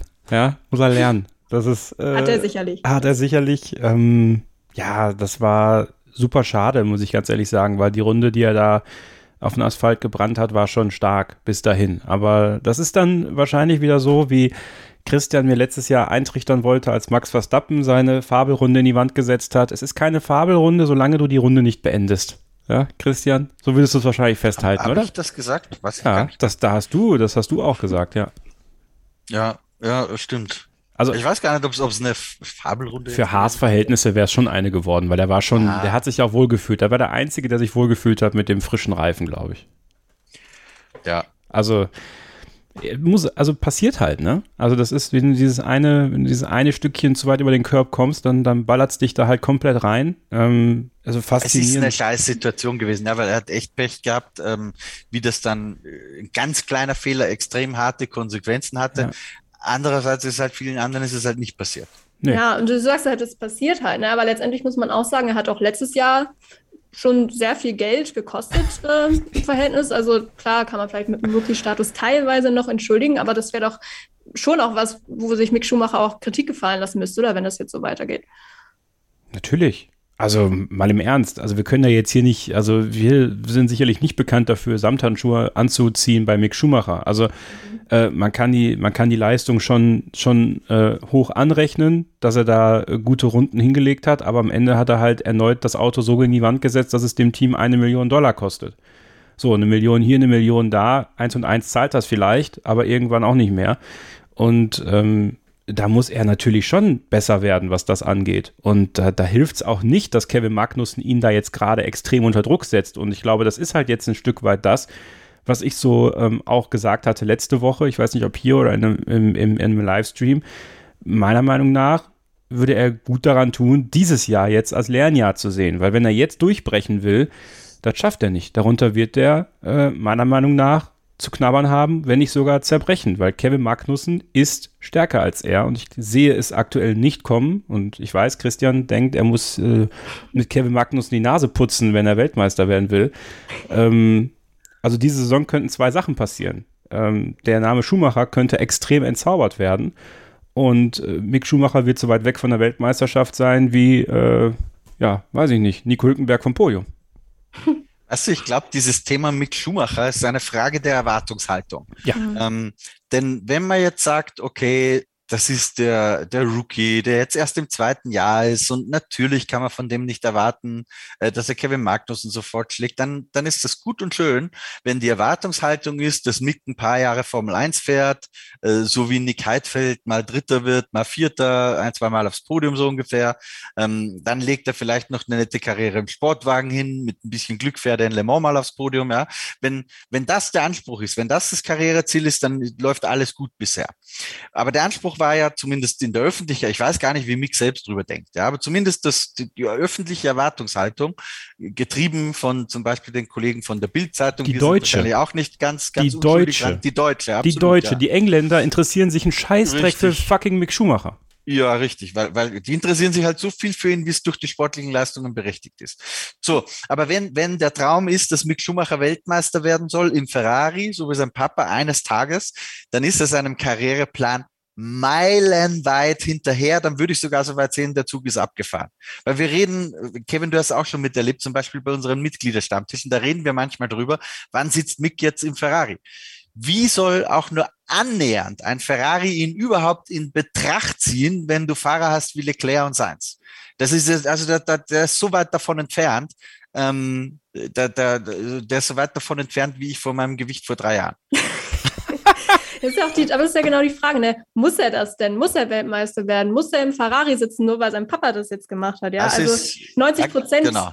schaffen es halt nicht, Weltmeister zu werden, auch wenn du es in die Formel 1 geschafft hast. Und da ist er für mich auch verdient, weil er hat nun mal auch die Formel 2 und Formel 3 gewonnen. Also ich finde, dass man es jetzt nicht nur auf seinen Namen schieben kann, ja. Aber wenn es halt für diesen letzten Step nicht reicht und auch zu diesem Step für Ferrari nicht reicht, dann so what, dann ist es halt so. Ne? Du und Nick Heidfeld hat auch eine super Karriere gehabt, ja. Also ich ja. meine, ich habe das jetzt gar nicht abwertend gemeint. Das ist, das ist einer der in seiner Zeit einer der 10, 15 besten Rennfahrer gewesen. Das muss man ja auch mal so sehen. Aber Gegenfrage. Eine mega Leistung. Ist Mick Schumacher einer der 10, 15 besten Fahrer seiner Generation? Werden wir in ein paar Jahren beantworten. Stand heute glaube ich nicht. Weil wenn, wenn, wenn, wenn man jetzt mal, also Sophie, du bist ja großer Fan von Oscar Piastri, ja? ja.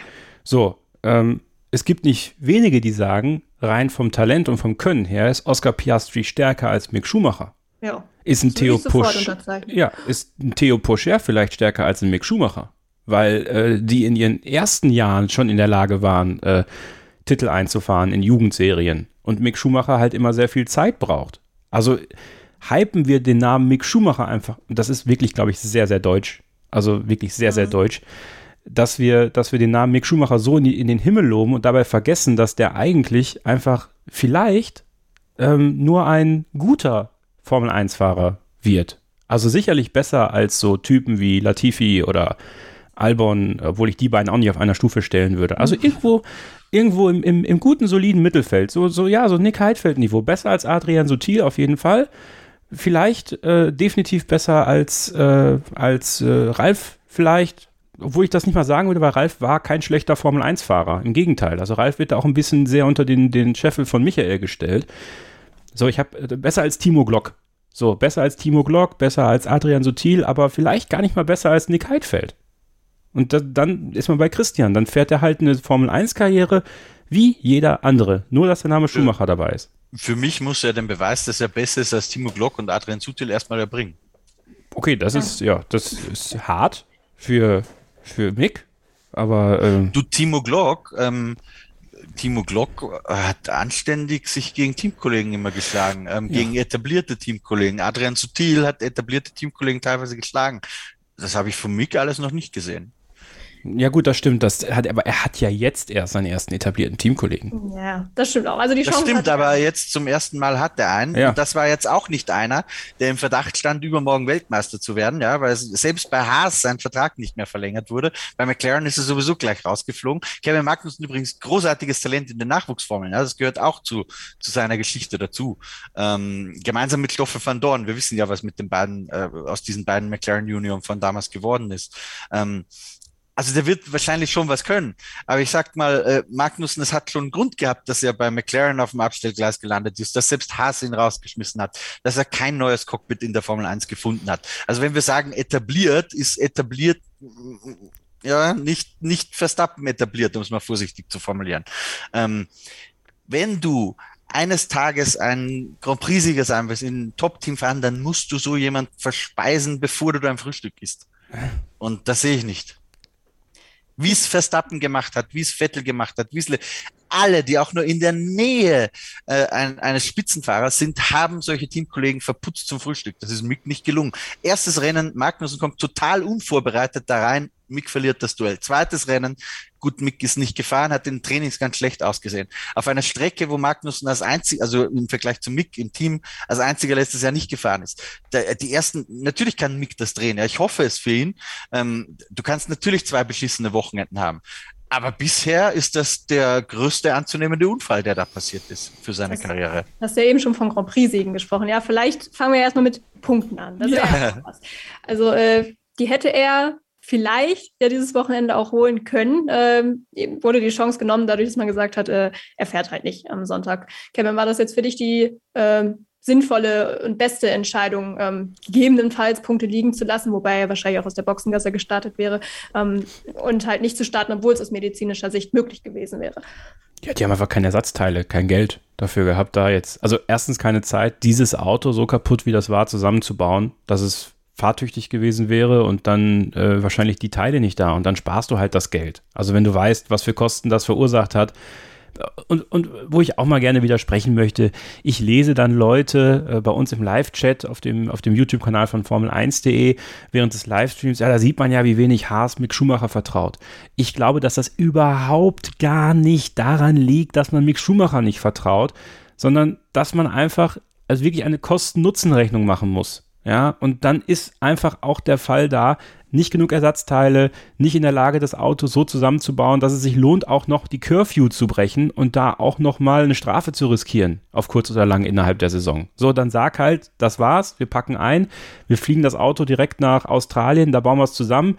Mick konnte Schrauben lernen mit den Mechanikern, hat er sich ja drüber gefreut, konnte er was lernen, ist doch gut so, ist doch wirklich okay so, aber da rein zu interpretieren, die vertrauen Mick Schumacher nicht, die hätten das Auto auch für Kevin Magnussen nicht neu aufgebaut. Dann weiß man, was da jetzt noch übrig geblieben ist von dem Auto, was noch nutzbar ist jetzt weiter in Australien und darüber hinaus? Im Detail weiß ich es nicht. Es gibt nur eine Aussage von Günter Steiner, dass wohl der finanzielle Schaden irgendwo zwischen einer halben Million und einer Million ist. Okay, ja. Mein unter Budget Cap ne, nimmt man ja jede Million gerne, wenn man sie kriegen kann. Von daher, ja, äh, mal schauen. Ich glaube auch, dass es letztendlich schon mit Blick auf Australien, was ja jetzt auch nicht mehr so lange dann hin ist, äh, vielleicht schon die sinnvollste Entscheidung war. Das ist für mich übrigens immer noch so ein bisschen Rätsel, warum Mick das Rennen nicht gefahren ist. Diese Erklärung mit den Ersatzteilen, hm, das, das würde ja auch wieder heißen, ähm, dass man in Mick eben nicht das Vertrauen hat. Ja, genau das, was Kevin gerade so ein bisschen anders sieht, dass nein. ich Ach, aber wenn, wenn, ich habe noch nie erlebt, ich mache das jetzt seit 1999 hauptberuflich, ich habe noch nie erlebt, dass ein Fahrer ein Rennen nicht gefahren ist, obwohl er fit wäre, ähm, weil sein Team gesagt hat, du fährst jetzt. Ja, weil sie, den, weil sie dem Russen noch Geld zurückzahlen müssen, Christian.